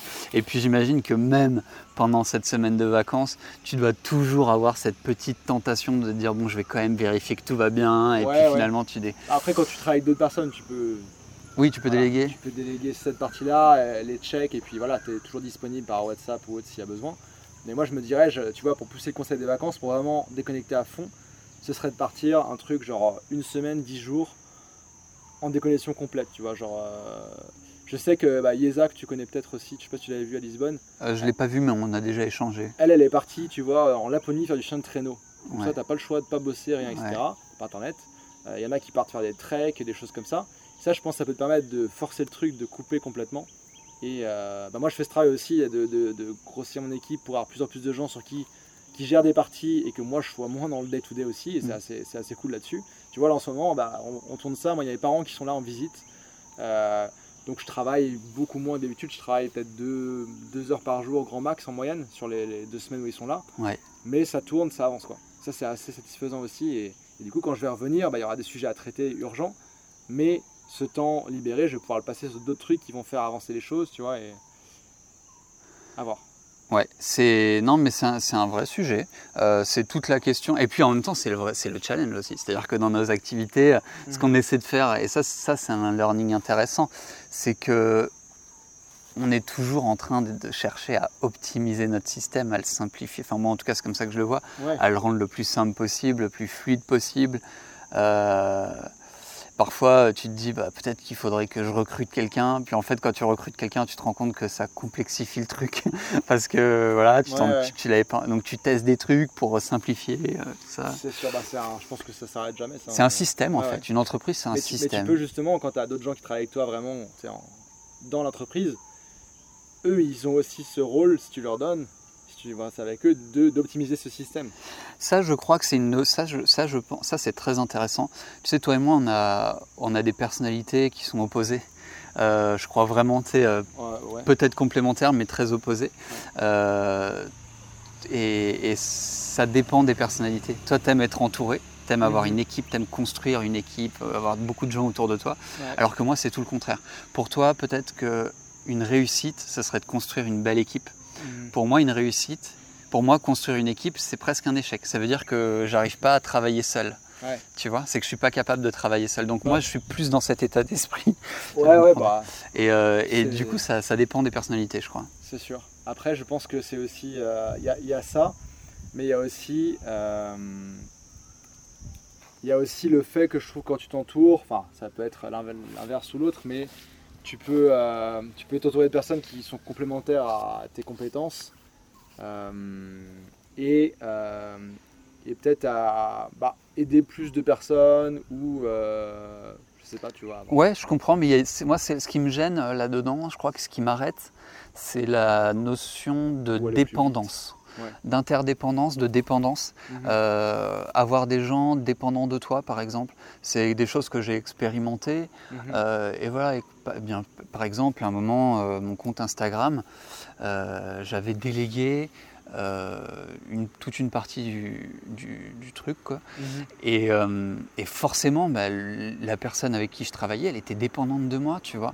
je devais vérifier les, que tout allait bien, je devais écrire euh, les posts, je devais les programmer, machin. Et, euh, elle, faisait les. Parce que là tu, là, tu te dis, bah, du coup, elle faisait quoi Elle faisait les, visuels. Et, euh, mais du coup, cette personne, pour travailler, bah, elle est dépendante de moi. Et ça, ça c'est quelque chose qui, moi, ça me saoule quoi, j'arrive pas, j'aime pas ça, tu sais, j'aime jamais être dans mon coin, faire mes trucs et puis que personne me pose de questions. Je pense des questions. Ouais, Personnalité. Personnalité, puis moi du coup j'aime beaucoup cet aspect optimisation aussi, mais dans le travail avec d'autres personnes. Et tu vois, moi dans, dans l'équipe là, on est en train de faire des, gros changements, j'ai que quelqu'un qui est qui va être content community manager, et qui m'a aidé aussi dans le contenu en général, tu vas planifier des vidéos euh, et, euh, et gérer la coordination entre euh, le montage, le design, la publication, ce qui fait que ça réduit beaucoup mon temps nécessaire pour faire ces vidéos. Tu vois, là, on est ensemble ici à faire la vidéo. on va définir après comment on, le répartit, comment on la découpe, etc. Et après, moi, je m'en occupe plus, tu vois. Mais oui, mais c'est ça, mais parce que ça fait partie de ton, ça fait partie de ta personnalité, parce que tu as envie d'étendre aussi ce que tu fais à beaucoup de monde. Euh, et puis tu as d'autres personnalités. Moi, par, typiquement, moi, ma réflexion, ce serait pas de me dire, ok, comment est-ce, enfin, la conclusion plutôt, ce serait mm. pas de me dire, ok, si j'ajoute quelqu'un, ça va permettre de, faire ça et de diffuser au maximum. Ce mm-hmm. serait de me dire, est-ce que je peux pas supprimer ce poste-là Et comme ça, c'est réglé, tu vois. Euh, je, je fonctionne plus comme ça. C'est vraiment une question de personnalité, je crois. Mm. Bah, c'est... Mais c'est intéressant. c'est hyper intéressant. Il euh, faut se connaître, il faut apprendre à se connaître. Ça, c'est la première étape. Hein. Mm. Module 2 de Freemode, c'est ça. Ah bah voilà. non, c'est sûr qu'il faut apprendre à se connaître. Déjà, juste quand tu es indépendant parce que tu as un contrôle complet sur tout ce que tu veux faire. On a, on a des envies de liberté, etc., qui peuvent euh, se ressembler à certains points, mais on a des façons super différentes de le faire. Et ça, je pense que moi, dans tes baskets, ça me correspondait pas forcément. Et toi, l'inverse aussi, et c'est ok, tu vois. Bah, c'est ça. Euh, non, on a chacun notre façon de, faire. Et euh, puis en plus, on peut collaborer avec des personnes qui sont différentes, complémentaires. Sinon, si on était tous pareils, ce serait un peu chiant. Exactement. Et puis, et du coup, mais alors là, il y, a un, autre learning intéressant, mm. c'est que hum, ça joue beaucoup aussi, je crois, dans. Tu sais, on parlait de formation tout à l'heure. Mm-hmm. Je crois que c'est très important quand on choisit une formation de, de, de voir si le système ou la méthode qui nous est proposée dans cette formation correspond à notre, personnalité. Mm. Et donc, ça implique de se connaître en amont. Tu vois, euh, typiquement, euh, si tu fais une, une formation en voilà, mettons, tu veux te lancer sur Internet, je sais pas, tu veux te faire connaître, machin, et tu fais une formation en, tu te dis, bah, je vais prendre une formation en personal branding, ou euh, je vais devoir faire des, euh, euh, comment, des réels en, genre 7 réels par semaine et tout ça. Mhm. Bah, pose-toi la question, est-ce que ça correspond à ta personnalité? Est-ce que oui, peut-être que la méthode marche, mais elle marche.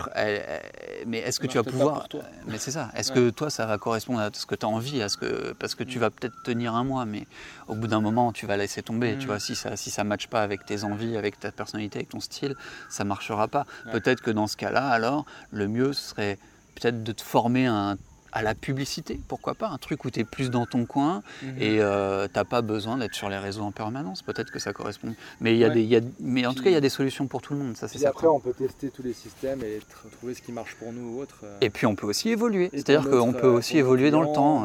on, peut, on peut à un moment avoir très envie d'être exposé et puis après évoluer, changer et puis se rendre compte que ça ne nous correspond plus. Enfin, tout est mhm. possible. Il y a des... En tout cas, en tout cas, il y a des solutions pour tout le monde et ça, c'est cool. Mhm. C'est clair. Et euh, parlons aussi de, façon de vivre un peu différente, le nomadisme. on se disait tout à l'heure que voilà, ça va faire 5 ans qu'on est nomade. Ouais. Euh, bon, ça commence, à, ça commence à, faire partie de, qui on est aussi depuis un moment. Mhm.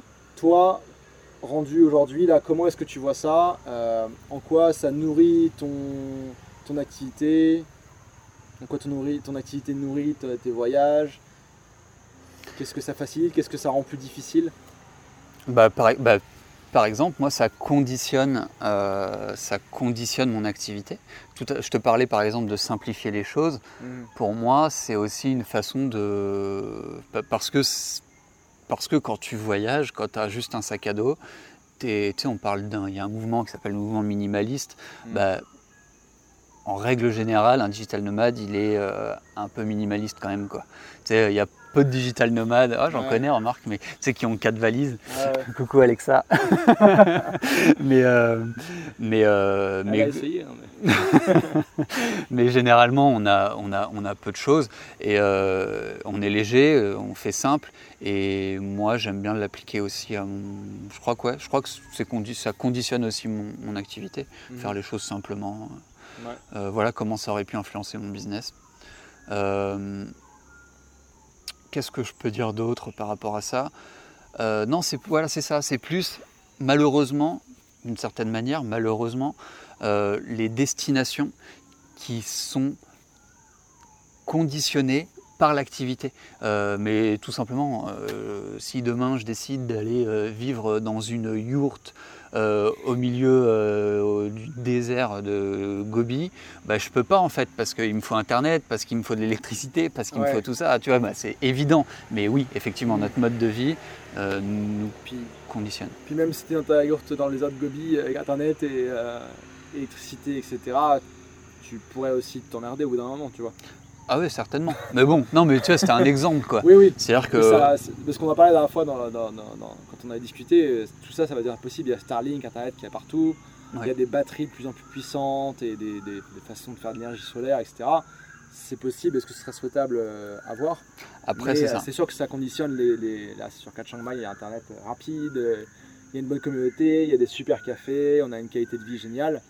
Euh, et d'ailleurs, Chiang Mai, on peut dire que tu en as fait ta base C'est un peu ma base, ouais.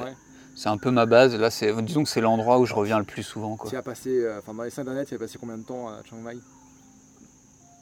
Pas mal de temps. Hein. mais non, mais aussi il y, a, eu la question, il y a eu la question du Covid ah qui nous a permis aussi d'avoir euh, des, des, visas assez longs. Oui. Donc c'était assez exceptionnel parce que bon, la taille. Avant le Covid, vous aviez passé beaucoup de temps. Ouais, on revenait souvent. On revenait souvent.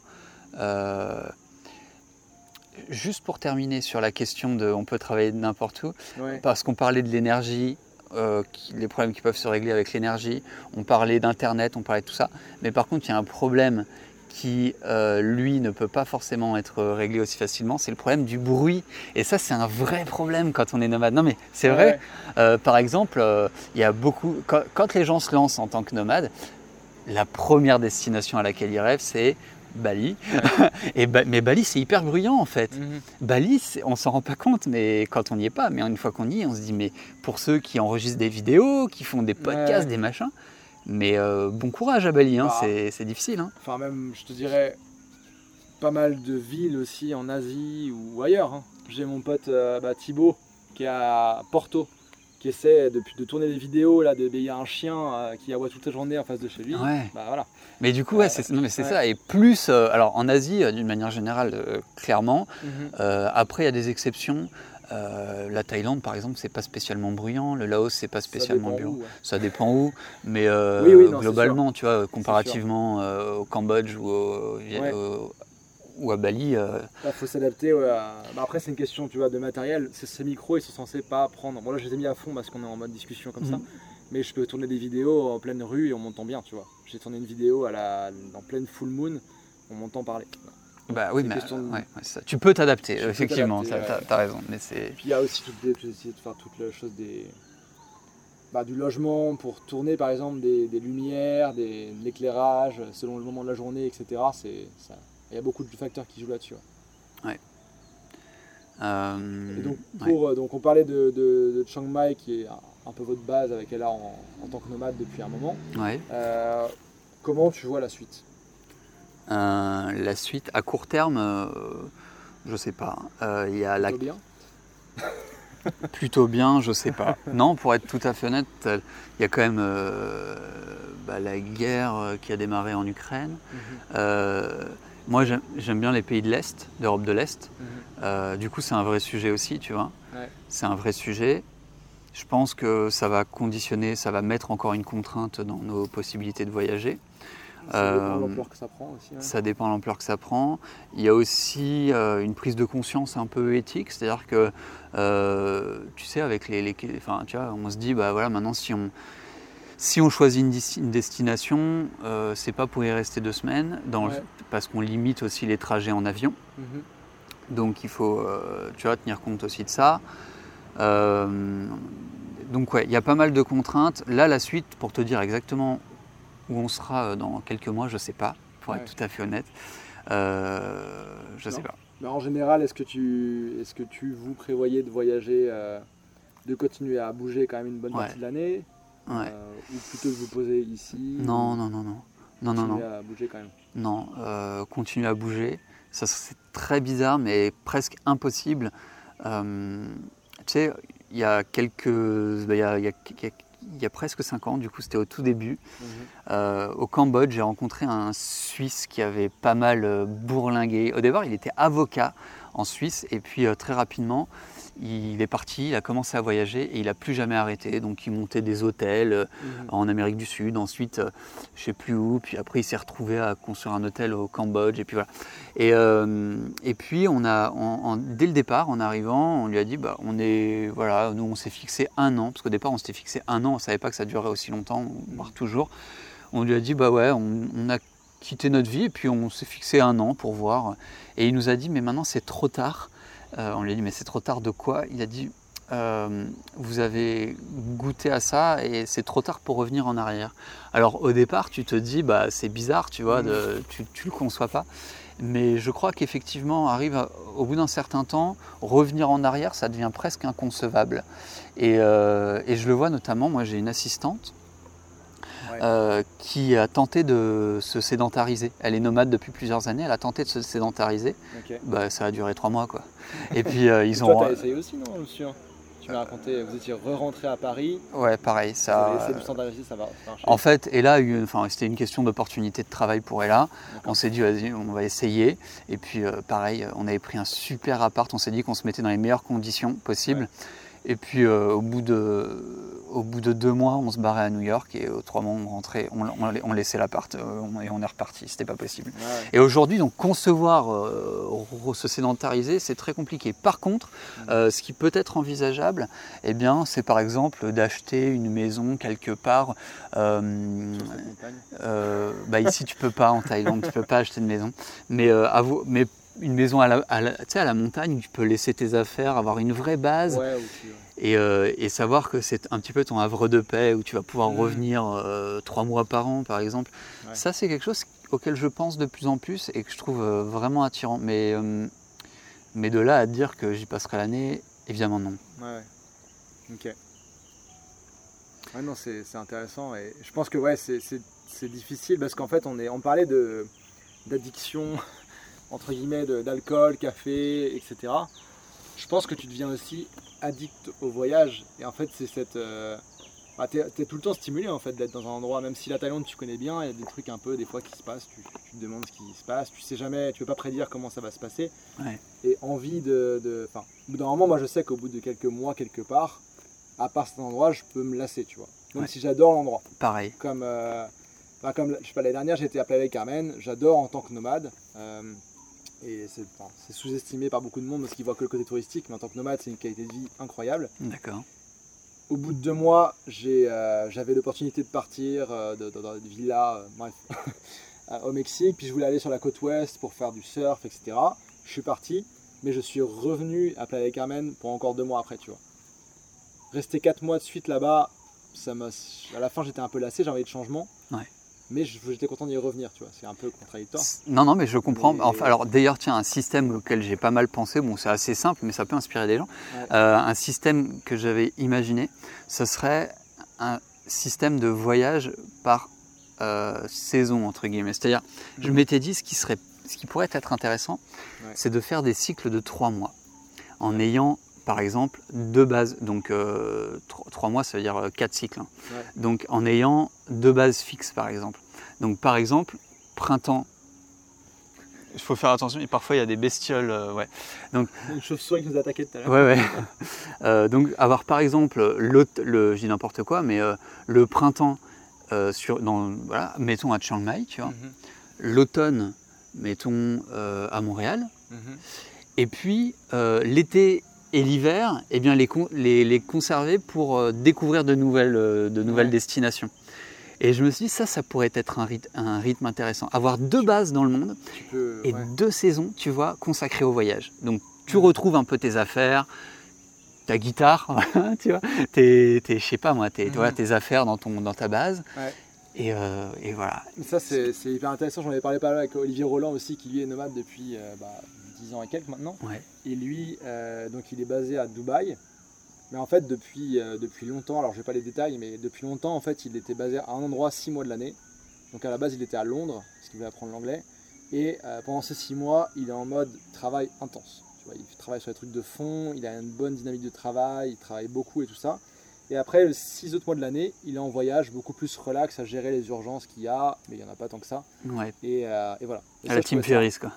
Intéressant. Bah, ouais, Tim Ferriss, ouais. Tim Ferriss, il a, il a jamais. Enfin, pendant son tour du monde de un an, il était, il était nomade. Mais après, le reste, il était quand même très sédentaire et à San Francisco, Austin, et tu vois, il a lancé le nomadisme, mais sans, sans avoir nomade dans la durée. c'est un autre débat. Mais je trouvais ça intéressant, ce système-là, de dire j'ai un endroit chez moi où j'ai mon appart, mes affaires, etc. Ta base, quoi. Je bosse. Et après, je me déplace et j'ai différentes euh, bases un petit peu partout. Et Olivier Roland, je sais qu'il voilà, il achète des guitares, il est chez des potes, et tu vois, il est aussi dans la guitare.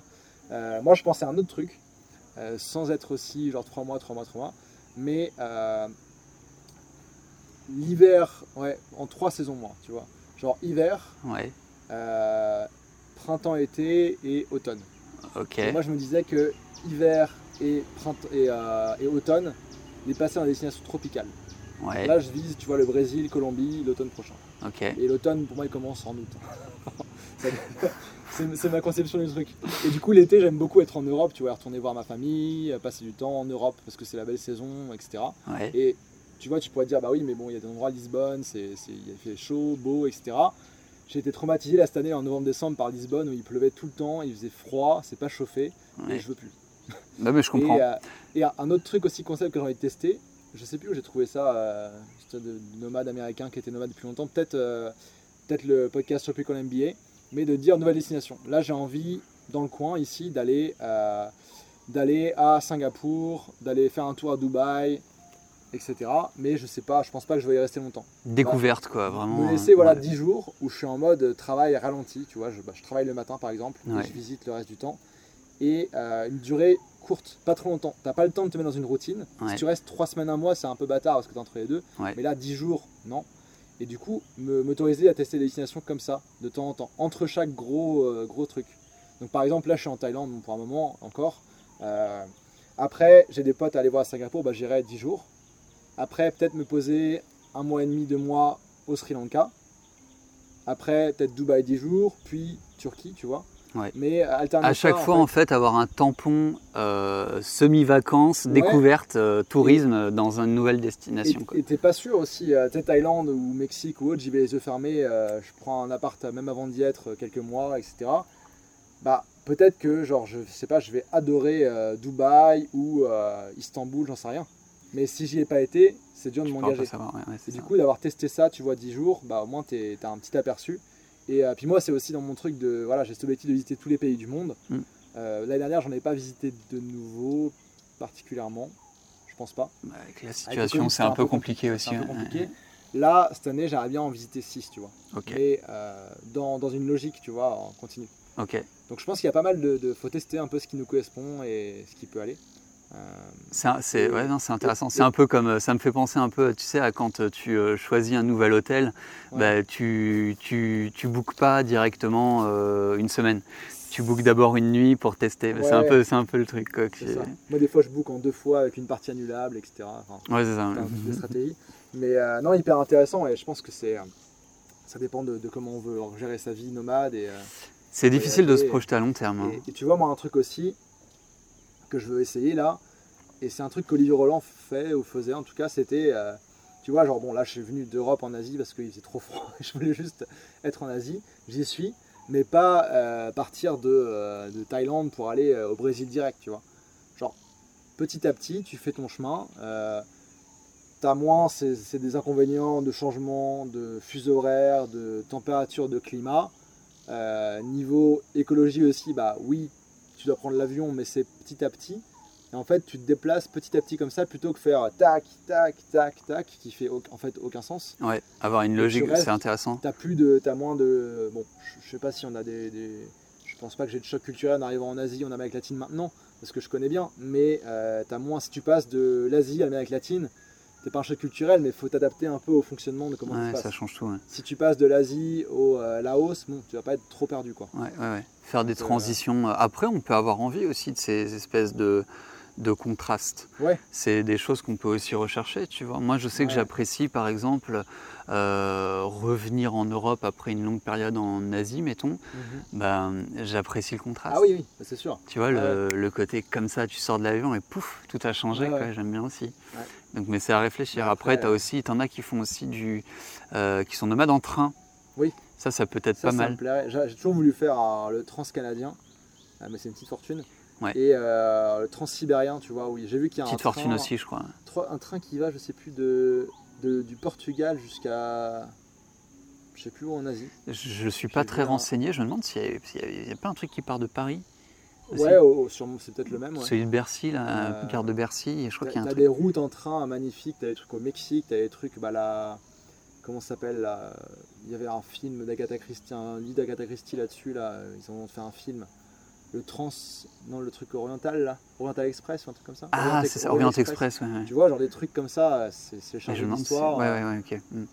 Et bref, ça, ça peut être très très cool. Ouais. plein de, styles comme ça, mais. Euh, Il y a plein, ouais, plein de choses à explorer.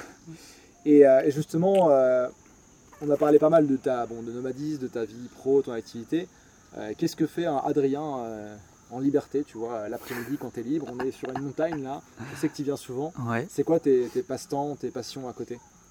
Bah, C'est ça, c'est je peux passer du temps à. Bah, soit je peux être je peux aller, j'aime bien me balader autour des lacs, tu vois, me balader simplement tout seul, mm. euh, soit juste à réfléchir ou bien écouter des podcasts, me poser dans un parc et lire, j'aime bien ça aussi.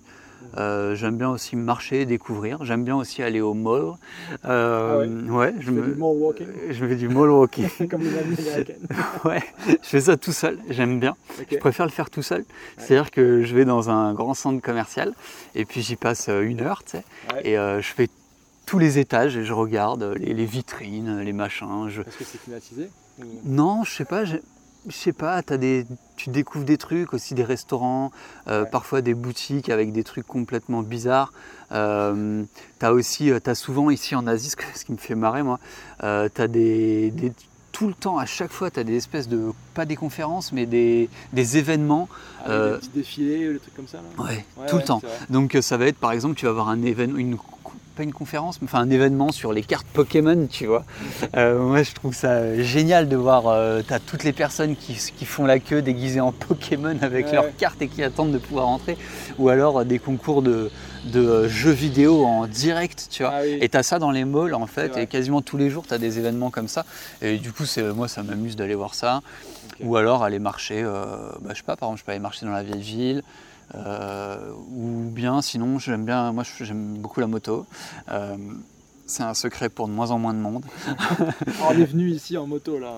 Ah bah, en dessous. Et, ouais, c'est ça. Donc, euh, bah, je peux aller faire de, la moto tout terrain. Tu as, des sentiers de, moto tout terrain.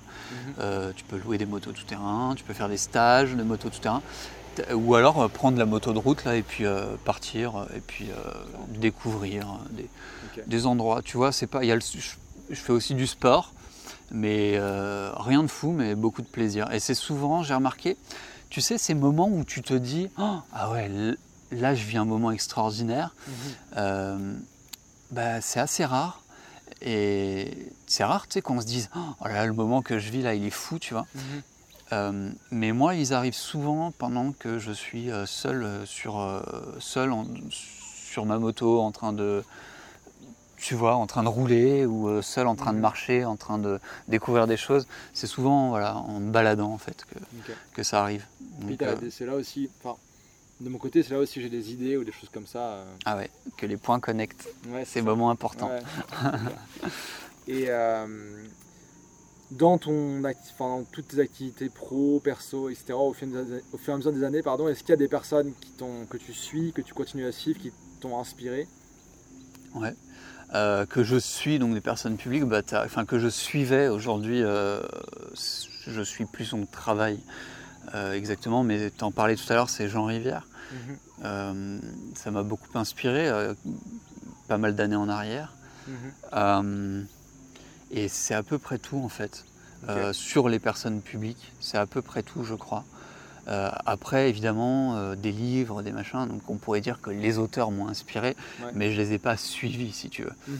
Euh, c'est plus leurs bouquins. ouais, non, Jean Rivière il y a quelques années. Et puis après, c'est tout mon environnement. tout mon environnement, c'est des choses, voilà, des, des, discussions que j'ai bah, avec toi, des discussions qu'on a eues ensemble, qui m'ont fait progresser, qui m'ont fait avancer. Les discussions que j'ai eues tout à l'heure, je parlais d'Antoine Rousseau. Mhm. Antoine Rousseau, c'est une mine de, de petit truc comme ça qui te lâche et toi, ça fait créer une explosion dans ta tête et tu te dis putain, ça c'est pas con quoi. Mhm. Et euh, ça reste ancré. Euh, Alexa aussi, mm, sa, folie, tu vois, son côté un peu euh, partir bille en tête, prendre des décisions rapides, etc. Sa vision d'entrepreneuriat m'a beaucoup inspiré. Euh, mais évidemment ma compagne qui m'a beaucoup conseillé, qui me, qui me rassure, euh, Eric, mon, ami Eric, donc, enfin tu vois, il y a plein de personnes, mais c'est plus mon mhm. environnement, mes proches en fait. qui tu t'entoures dans la vie ouais, réelle. bah, Sylvain aussi, ça plus pour le côté mindset, mhm. euh, parce que Sylvain était beaucoup plus avancé que moi dans le business et il a jamais hésité une seconde à me à me transmettre son mindset, tu vois, me permettre de mm. passer des, des, paliers de revenus euh, pour parler, pour parler de ça, parce que ça, on n'en parle pas beaucoup, tu vois. Euh, tout le monde rêve de gagner des fortunes, mais la vérité, en fait, c'est que tout n'est pas dans la technique. Il y a une mm. partie psychologique et mindset, mindset qui, est, qui est là, qui est présente. Et, euh, et pour la dépasser, bah, c'est pas facile. Et ça se fait pour dépasser ces paliers de revenus, tu vois, mhm. eh bien, il faut le faire euh, en discutant avec des personnes qui, eux, les ont dépassés, ou avec des coachs, ou ce genre de choses. Mhm. Et donc, euh, Sylvain m'a beaucoup aidé là-dessus. Euh, ouais, voilà. J'imagine que j'en oublie, tu vois, mais, c'est l'environnement, on va dire. Ok, ça marche.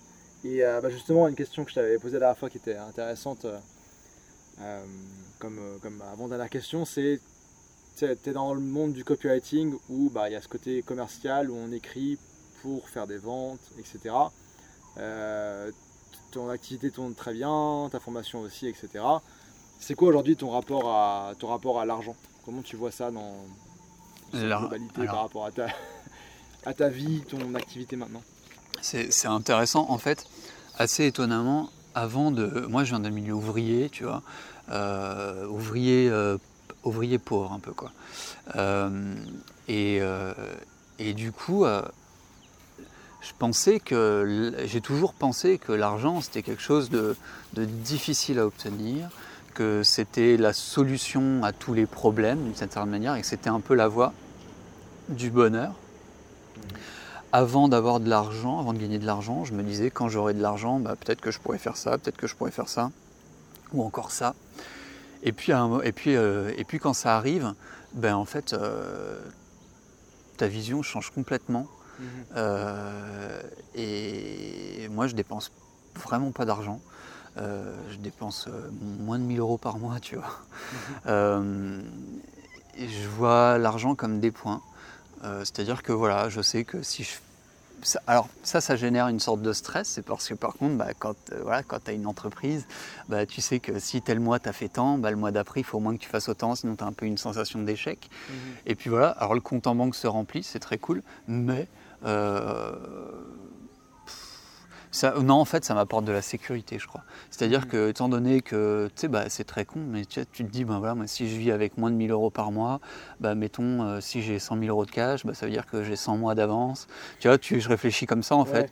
Euh, mais c'est tout. Mais j'ai pas la folie des grandeurs. Euh, je me. Non, l'argent, c'est. En fait, je crois que l'argent était un sujet avant de réussir à en gagner. Et maintenant que j'en gagne, c'est plus du tout un sujet. Euh, je dépense pas plus d'argent et euh, c'est juste des points. Je suis pas sûr d'avoir le rapport à l'argent le plus sain qui soit à cause de ça. Euh, j'en sais rien.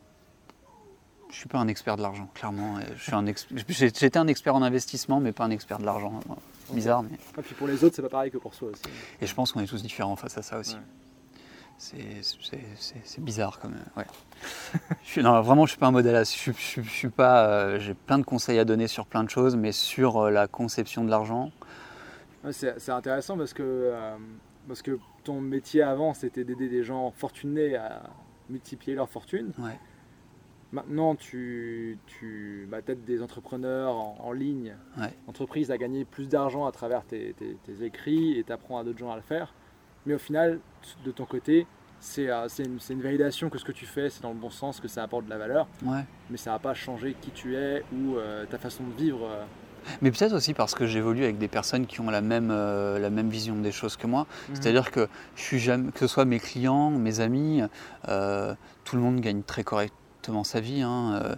Mhm. personne n'a des prétentions, n'a la prétention de rouler en Porsche ou de porter une Rolex, quoi. Alors que tout le monde pourrait se le permettre, quoi. Mhm. Très clairement. Euh, tu vois, pour te donner un, client qui roule, il roule pas en Clio, mais un truc comme ça. Euh, le mois dernier, je, enfin, je dis ça parce qu'on est début mars, tu vois, fin février, on faisait 96 000 euros de chiffre. Mhm. Euh, et c'est quasiment tout dans sa poche une fois qu'il m'a payé, quoi. Mais donc, et pour autant, il roule en Clio, il s'en fout, quoi.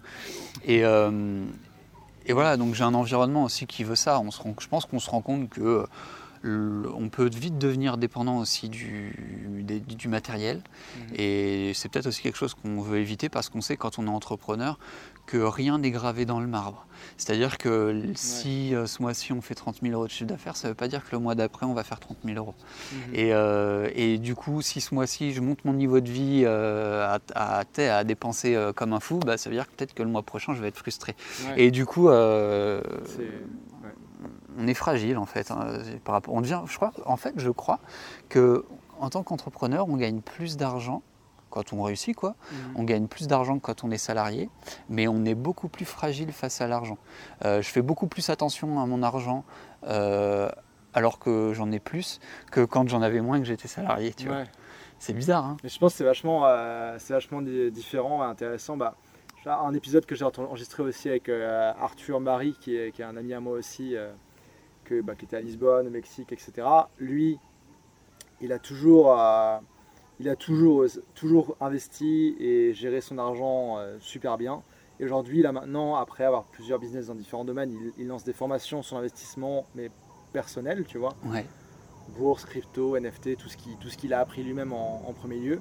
Et, lui, c'est une approche un peu différente, c'est en se disant que voilà, il veut avoir une vie 10 euh, étoiles, tu vois, et que petit à petit, il augmente ses, dépenses de loyer pour euh, bah, se, forcer à aller chercher plus de signes business et, euh, avoir un confort euh, plus important, tu vois. C'est exactement, ça c'est très intéressant parce que c'est exactement la raison pour laquelle c'est ce que j'avais en tête lorsque je te disais que je ne suis pas un exemple là-dedans. je parlais il y a quelques mois en arrière, je parlais avec Jeremy Coleman qui est un business coach un peu connu, quoi. Enfin, ça va. Et, il me disait, euh, il, me disait un truc super intéressant. Il me disait qu'il parlait avec Julien Musy, euh, qui est un autre business coach, et euh, que Julien Musy le challengeait un peu d'aller se prendre des logements très chers pour mmh. justement aller chercher de l'argent, aller chercher plus d'argent dans son business, et que lui, du coup, il devait faire un effort et se forcer à contrarier ses habitudes Mhm. Pour aller louer des appartements plus chers qui vont gréver euh, son, son budget, etc. Mais parce que derrière, ça va influencer son mindset et sa mentalité, ça va lui permettre de grandir dans son business. Bon, on peut être dans cette... Euh, je pense que c'est, c'est loin d'être bête, au contraire, mais moi, c'est pas tellement ce que je recherche. Aujourd'hui, mhm. en tout cas, c'est pas ce que j'ai envie. Euh, ça c'est pas mon truc. Quoi. En plus, j'ai pas envie de grandir euh, euh, jusqu'aux étoiles, tu vois, jusqu'au mm. ciel. Là. Je, suis ok moi avec mon business aujourd'hui. Euh. Si ça tourne comme ça, je suis très bien. C'est ok. je pense que c'est des, histoires. ça dépend de tes objectifs. Tu objectifs, de façon dont tu veux le faire et tout ça. Ouais. Ok.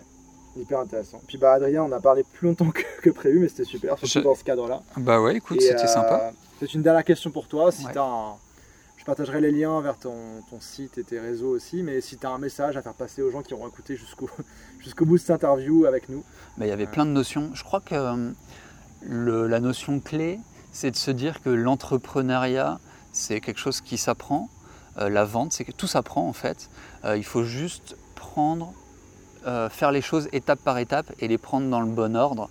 Et pour reprendre bah, mon storytelling, c'est-à-dire que moi j'ai voulu me lancer directement mhm. dans l'entrepreneuriat, ça n'a pas marché. Je suis revenu au freelancing à l'étape de base, j'ai appris et ensuite ça m'a permis de réussir en tant mhm. qu'entrepreneur. Donc, euh, et puis aujourd'hui je vis exactement la même chose avec la guitare. J'ai commencé la guitare il y a des années en arrière et aujourd'hui je reprends les bases à zéro mhm. pour vraiment construire des bases solides. Voilà, le learning, euh, je crois, c'est ça en fait, c'est commencer par la base et construire des bases solides et, construire étape par étape. Et, euh, et, ça peut que marcher en fait. Génial. Bah, merci Adrien. C'est beau. Hein Avec plaisir. Bah, Ouais, bah hâte à la version 3, l'interview dans un an et demi, deux ans. Ouais, avec plaisir. Je sais où. on verra. Pour fêter nos. On a, on a, un niveau de cadre à respecter maintenant. Hein. Qu'on soit, ah je pars en haut d'une montagne ou un truc comme ça. Ah, sur l'Everest. sur l'Everest. Ce serait pas mal ça. ça pourrait être pas mal. pas mal.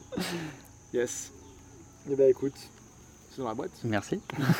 Merci d'avoir été là jusqu'à la fin de ma discussion avec Adrien. Adrien est un très bon ami et j'ai adoré discuter avec lui et aller encore plus loin que dans notre première interview.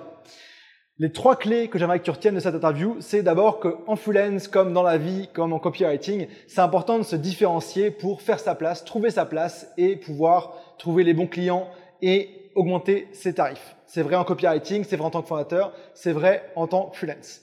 Deuxièmement, au niveau des habitudes de travail, Adrien a des habitudes très très pointilleuses et très précises qui sont le fruit d'années d'expérimentation. Commence toi aussi dès aujourd'hui à tester ce qui fonctionne pour toi ou pas et crée tes propres routines pour être productif et en même temps profiter de la vie. Troisième chose, par rapport au nomadisme, tu as bien vu quand on a parlé avec Adrien de son exemple, du mien et aussi d'autres personnes qui nous inspirent, qu'il y a une infinité de façons d'être nomade et libre dans son travail, dans son métier. À toi de trouver la tienne et ça, ça commence aussi en passant à l'action. Tu peux retrouver le travail d'Adrien sur son site web adrienlestan.fr ou sur son Instagram adrien.lestan. Une dernière petite chose avant de te quitter aujourd'hui. Tu l'auras compris, Freepreneur, c'est plus qu'un podcast. C'est une mission qu'on mène avec mes invités pour démocratiser cette voie de l'entrepreneur web libre. Et en écoutant cet épisode de Freepreneur, tu fais aussi partie, toi, de cette mission. Et l'action la plus impactante que je te propose de faire aujourd'hui, en moins de deux minutes, pour nous aider à propager cette mission, c'est tout simplement, si ce n'est pas déjà fait, t'abonner au podcast Freepreneur sur la plateforme de podcast de ton choix pour rater aucun des conseils de mes prochains invités. Là-dessus, je te dis à dans deux semaines pour un prochain épisode. Ciao ciao